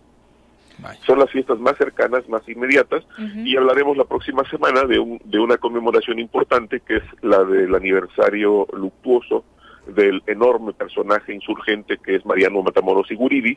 Estaremos, de hecho, en Cantetelco eh, con, por la invitación del ayuntamiento y nuestro amigo el cronista Gary Barra Cedeño para conmemorar el 3 de febrero un aniversario más de la muerte de Mariano Matamoros Guridi. Muchas gracias, Jesús. Siempre tan interesantes los datos que nos compartes. Muy buenos días. A la orden, buen día. Abrazo. Un abrazo. Y por supuesto, comentarios de toda la gente que se suma con sus opiniones. Eh, Chacho Matar eh, nos saluda, te manda un fuerte abrazo. Saludos, Chacho. El diputado Oscar Cano, también pendiente de la transmisión, nos deja saluditos. Eh, obviamente interesados también en conocer esta, esta postura en torno a las fiestas culturales que viene a redondear eh, el contenido del programa. Frank Sosa nos cuenta, hola equipo, les comento que estamos formados para recibir la dosis de refuerzo Bien. contra el COVID-19. Bien. Solamente que la molestia radica en que estoy formado desde las 6 de la mañana y parece que no hemos aprendido, particularmente el habla de las autoridades, a organizar en tiempos y movimientos. Ojalá nos veamos pronto. Un abrazo a todo el equipo. ¿Sabes qué, Frank? Aquí sí voy a diferir un poco porque creo que la autoridad sí ha hecho un llamado a que la gente no se forme tan temprano, que no pernocte por el clima, por eh, incluso el tema de la inseguridad y que ya, ya sabemos desde el año pasado que la vacuna llega por ahí de 9 o 10 a las Ay, instalaciones y entonces eh, creo que también eh, debe eh, caber en nosotros la responsabilidad de calcular tiempos, formarnos y de pronto sí, tal vez para algunos sea más fuerte aguantar el sol o, o demás, pero sí creo que ambas partes eh, sí hay cosas que mejorar en la En logística los que se de haga, los pero vehículos, yo, yo he escuchado personas que dicen, yo voy desde un día antes, o sea, me ha tocado ver desde las 2, 3 de la tarde, Sí, de- de un día antes dejan ahí su vehículo. O sea, ya lo dejan formado y, Sí, se, y van, se van. Y se van, ¿no? Y, o llegan en la Qué noche, dejan su carro y se van. Sí, sí, sí. No, pero ya están todos formados desde un día antes, ¿no? Entonces, eh, ahí ya es cuestión también de las personas, o sea, las autoridades, como tú dices, Viri, eh, no va a estar desde un día antes a ver quién se está formando. O deja su carro ahí. Y Claro. paciencia también porque las enfermeras Sí. están de pie jornadas de 10 horas Sí, por supuesto. Sí, sí, sí. en lo que están inyectando a y todo no el mundo. entendemos eso, Sí, ¿verdad? sí, sí, de sí. repente. Sí, no pero bueno, felicidades, qué bueno que están acudiendo a la vacunación. Sin duda. Todos, Y- a vacunarse. Y antes de, de concluir, eh, obviamente es una pregunta eh, para ti, Alejandra Deger. Dice, ¿cuál es la postura eh, de Ale Flores respecto a que Morena sí ha sido o ha apoyado a Cuauhtémoc Blanco, a este gobierno, eh, en temas donde no se ha dado resultados como la inseguridad y sus nulos eh, resultados en general? Eh, Yo creo que siempre, bueno, al menos en mi persona siempre hemos hecho, siempre hemos señalado, ¿no? Cuando ha habido eh, pocos resultados o cuando ha habido algún acto que se ayude a, a los morelenses, pero hemos sido muy puntuales en esta, en ese señalamiento. Lo hablábamos hace rato en el tema de, de seguridad y también lo señalaba yo personalmente de los cuestionamientos que hacíamos, ¿no? A- a- en el tema de seguridad y la respuesta que había y también la, la falta de resultados y creo que ahí sí tenemos que ser muy congruentes con el decir el actuar. O sea, yo podré haber sido diputada, pero finalmente yo soy ciudadana de aquí de Cuernavaca, yo vivo aquí en Cuernavaca, vivo en Morelos y también voy a ser muy crítica porque aquí vivo, o sea, todo lo que hagamos o dejemos de hacer como servidores públicos, no entendemos muchas veces o muchos no entienden que eso nos va a beneficiar o perjudicar. Si tú callas una situación que no está bien, pues esa situación al final te pega a ti y le pega a tu familia. Entonces yo no soy de las personas que, que se quede callada ante la, ante la falta de resultados, lo hemos señalado, lo señalamos en tribuna muchas veces y, y en redes sociales también lo señalamos y personalmente también en el Congreso del Estado lo, lo hemos sido muy congruentes con ese pensar, con ese decir y con ese actuar también. Ale, eh, muchas gracias, por Gracias supuesto. a. Adriana Tinajero dice, sí, es cierto, ya no andamos sobre lo sucedido en Jujutla, decomisó la Guardia Nacional cocaína, Sí, de 190 ayer. paquetes en el aeródromo, hay detenidas cinco personas, al parecer eran del cártel de Sinaloa, les tendremos, por supuesto, a Wow. través de redes sociales eh, mayor información al respecto. Muchas gracias, Ale, por Gracias, compartir con nosotros gracias, esta Pepe, mañana. Muy buenos días. Mi querido también. Pepe, sí, muchas gracias. Gracias. Para los futboleros, al rato juega el Tri en la eliminatoria mundialista, cierto, estamos en. Tercer lugar en, en la zona de CONCACAF, así que urge ganar. Vamos a Jamaica a las 6 de la tarde, así que En su casa, en la tele, no sí. salgan a bares, no, salgan a verlo a otro lado, Ahí en hay que cuidarnos. por favor, saliendo de trabajar se reúnen. Muchas gracias por acompañarnos, muy buenos días. ¡Uy! ¡Se acabó! Pues así es esto. Esta fue la revista informativa más importante del centro del país. El Choro Matutino. Borroso.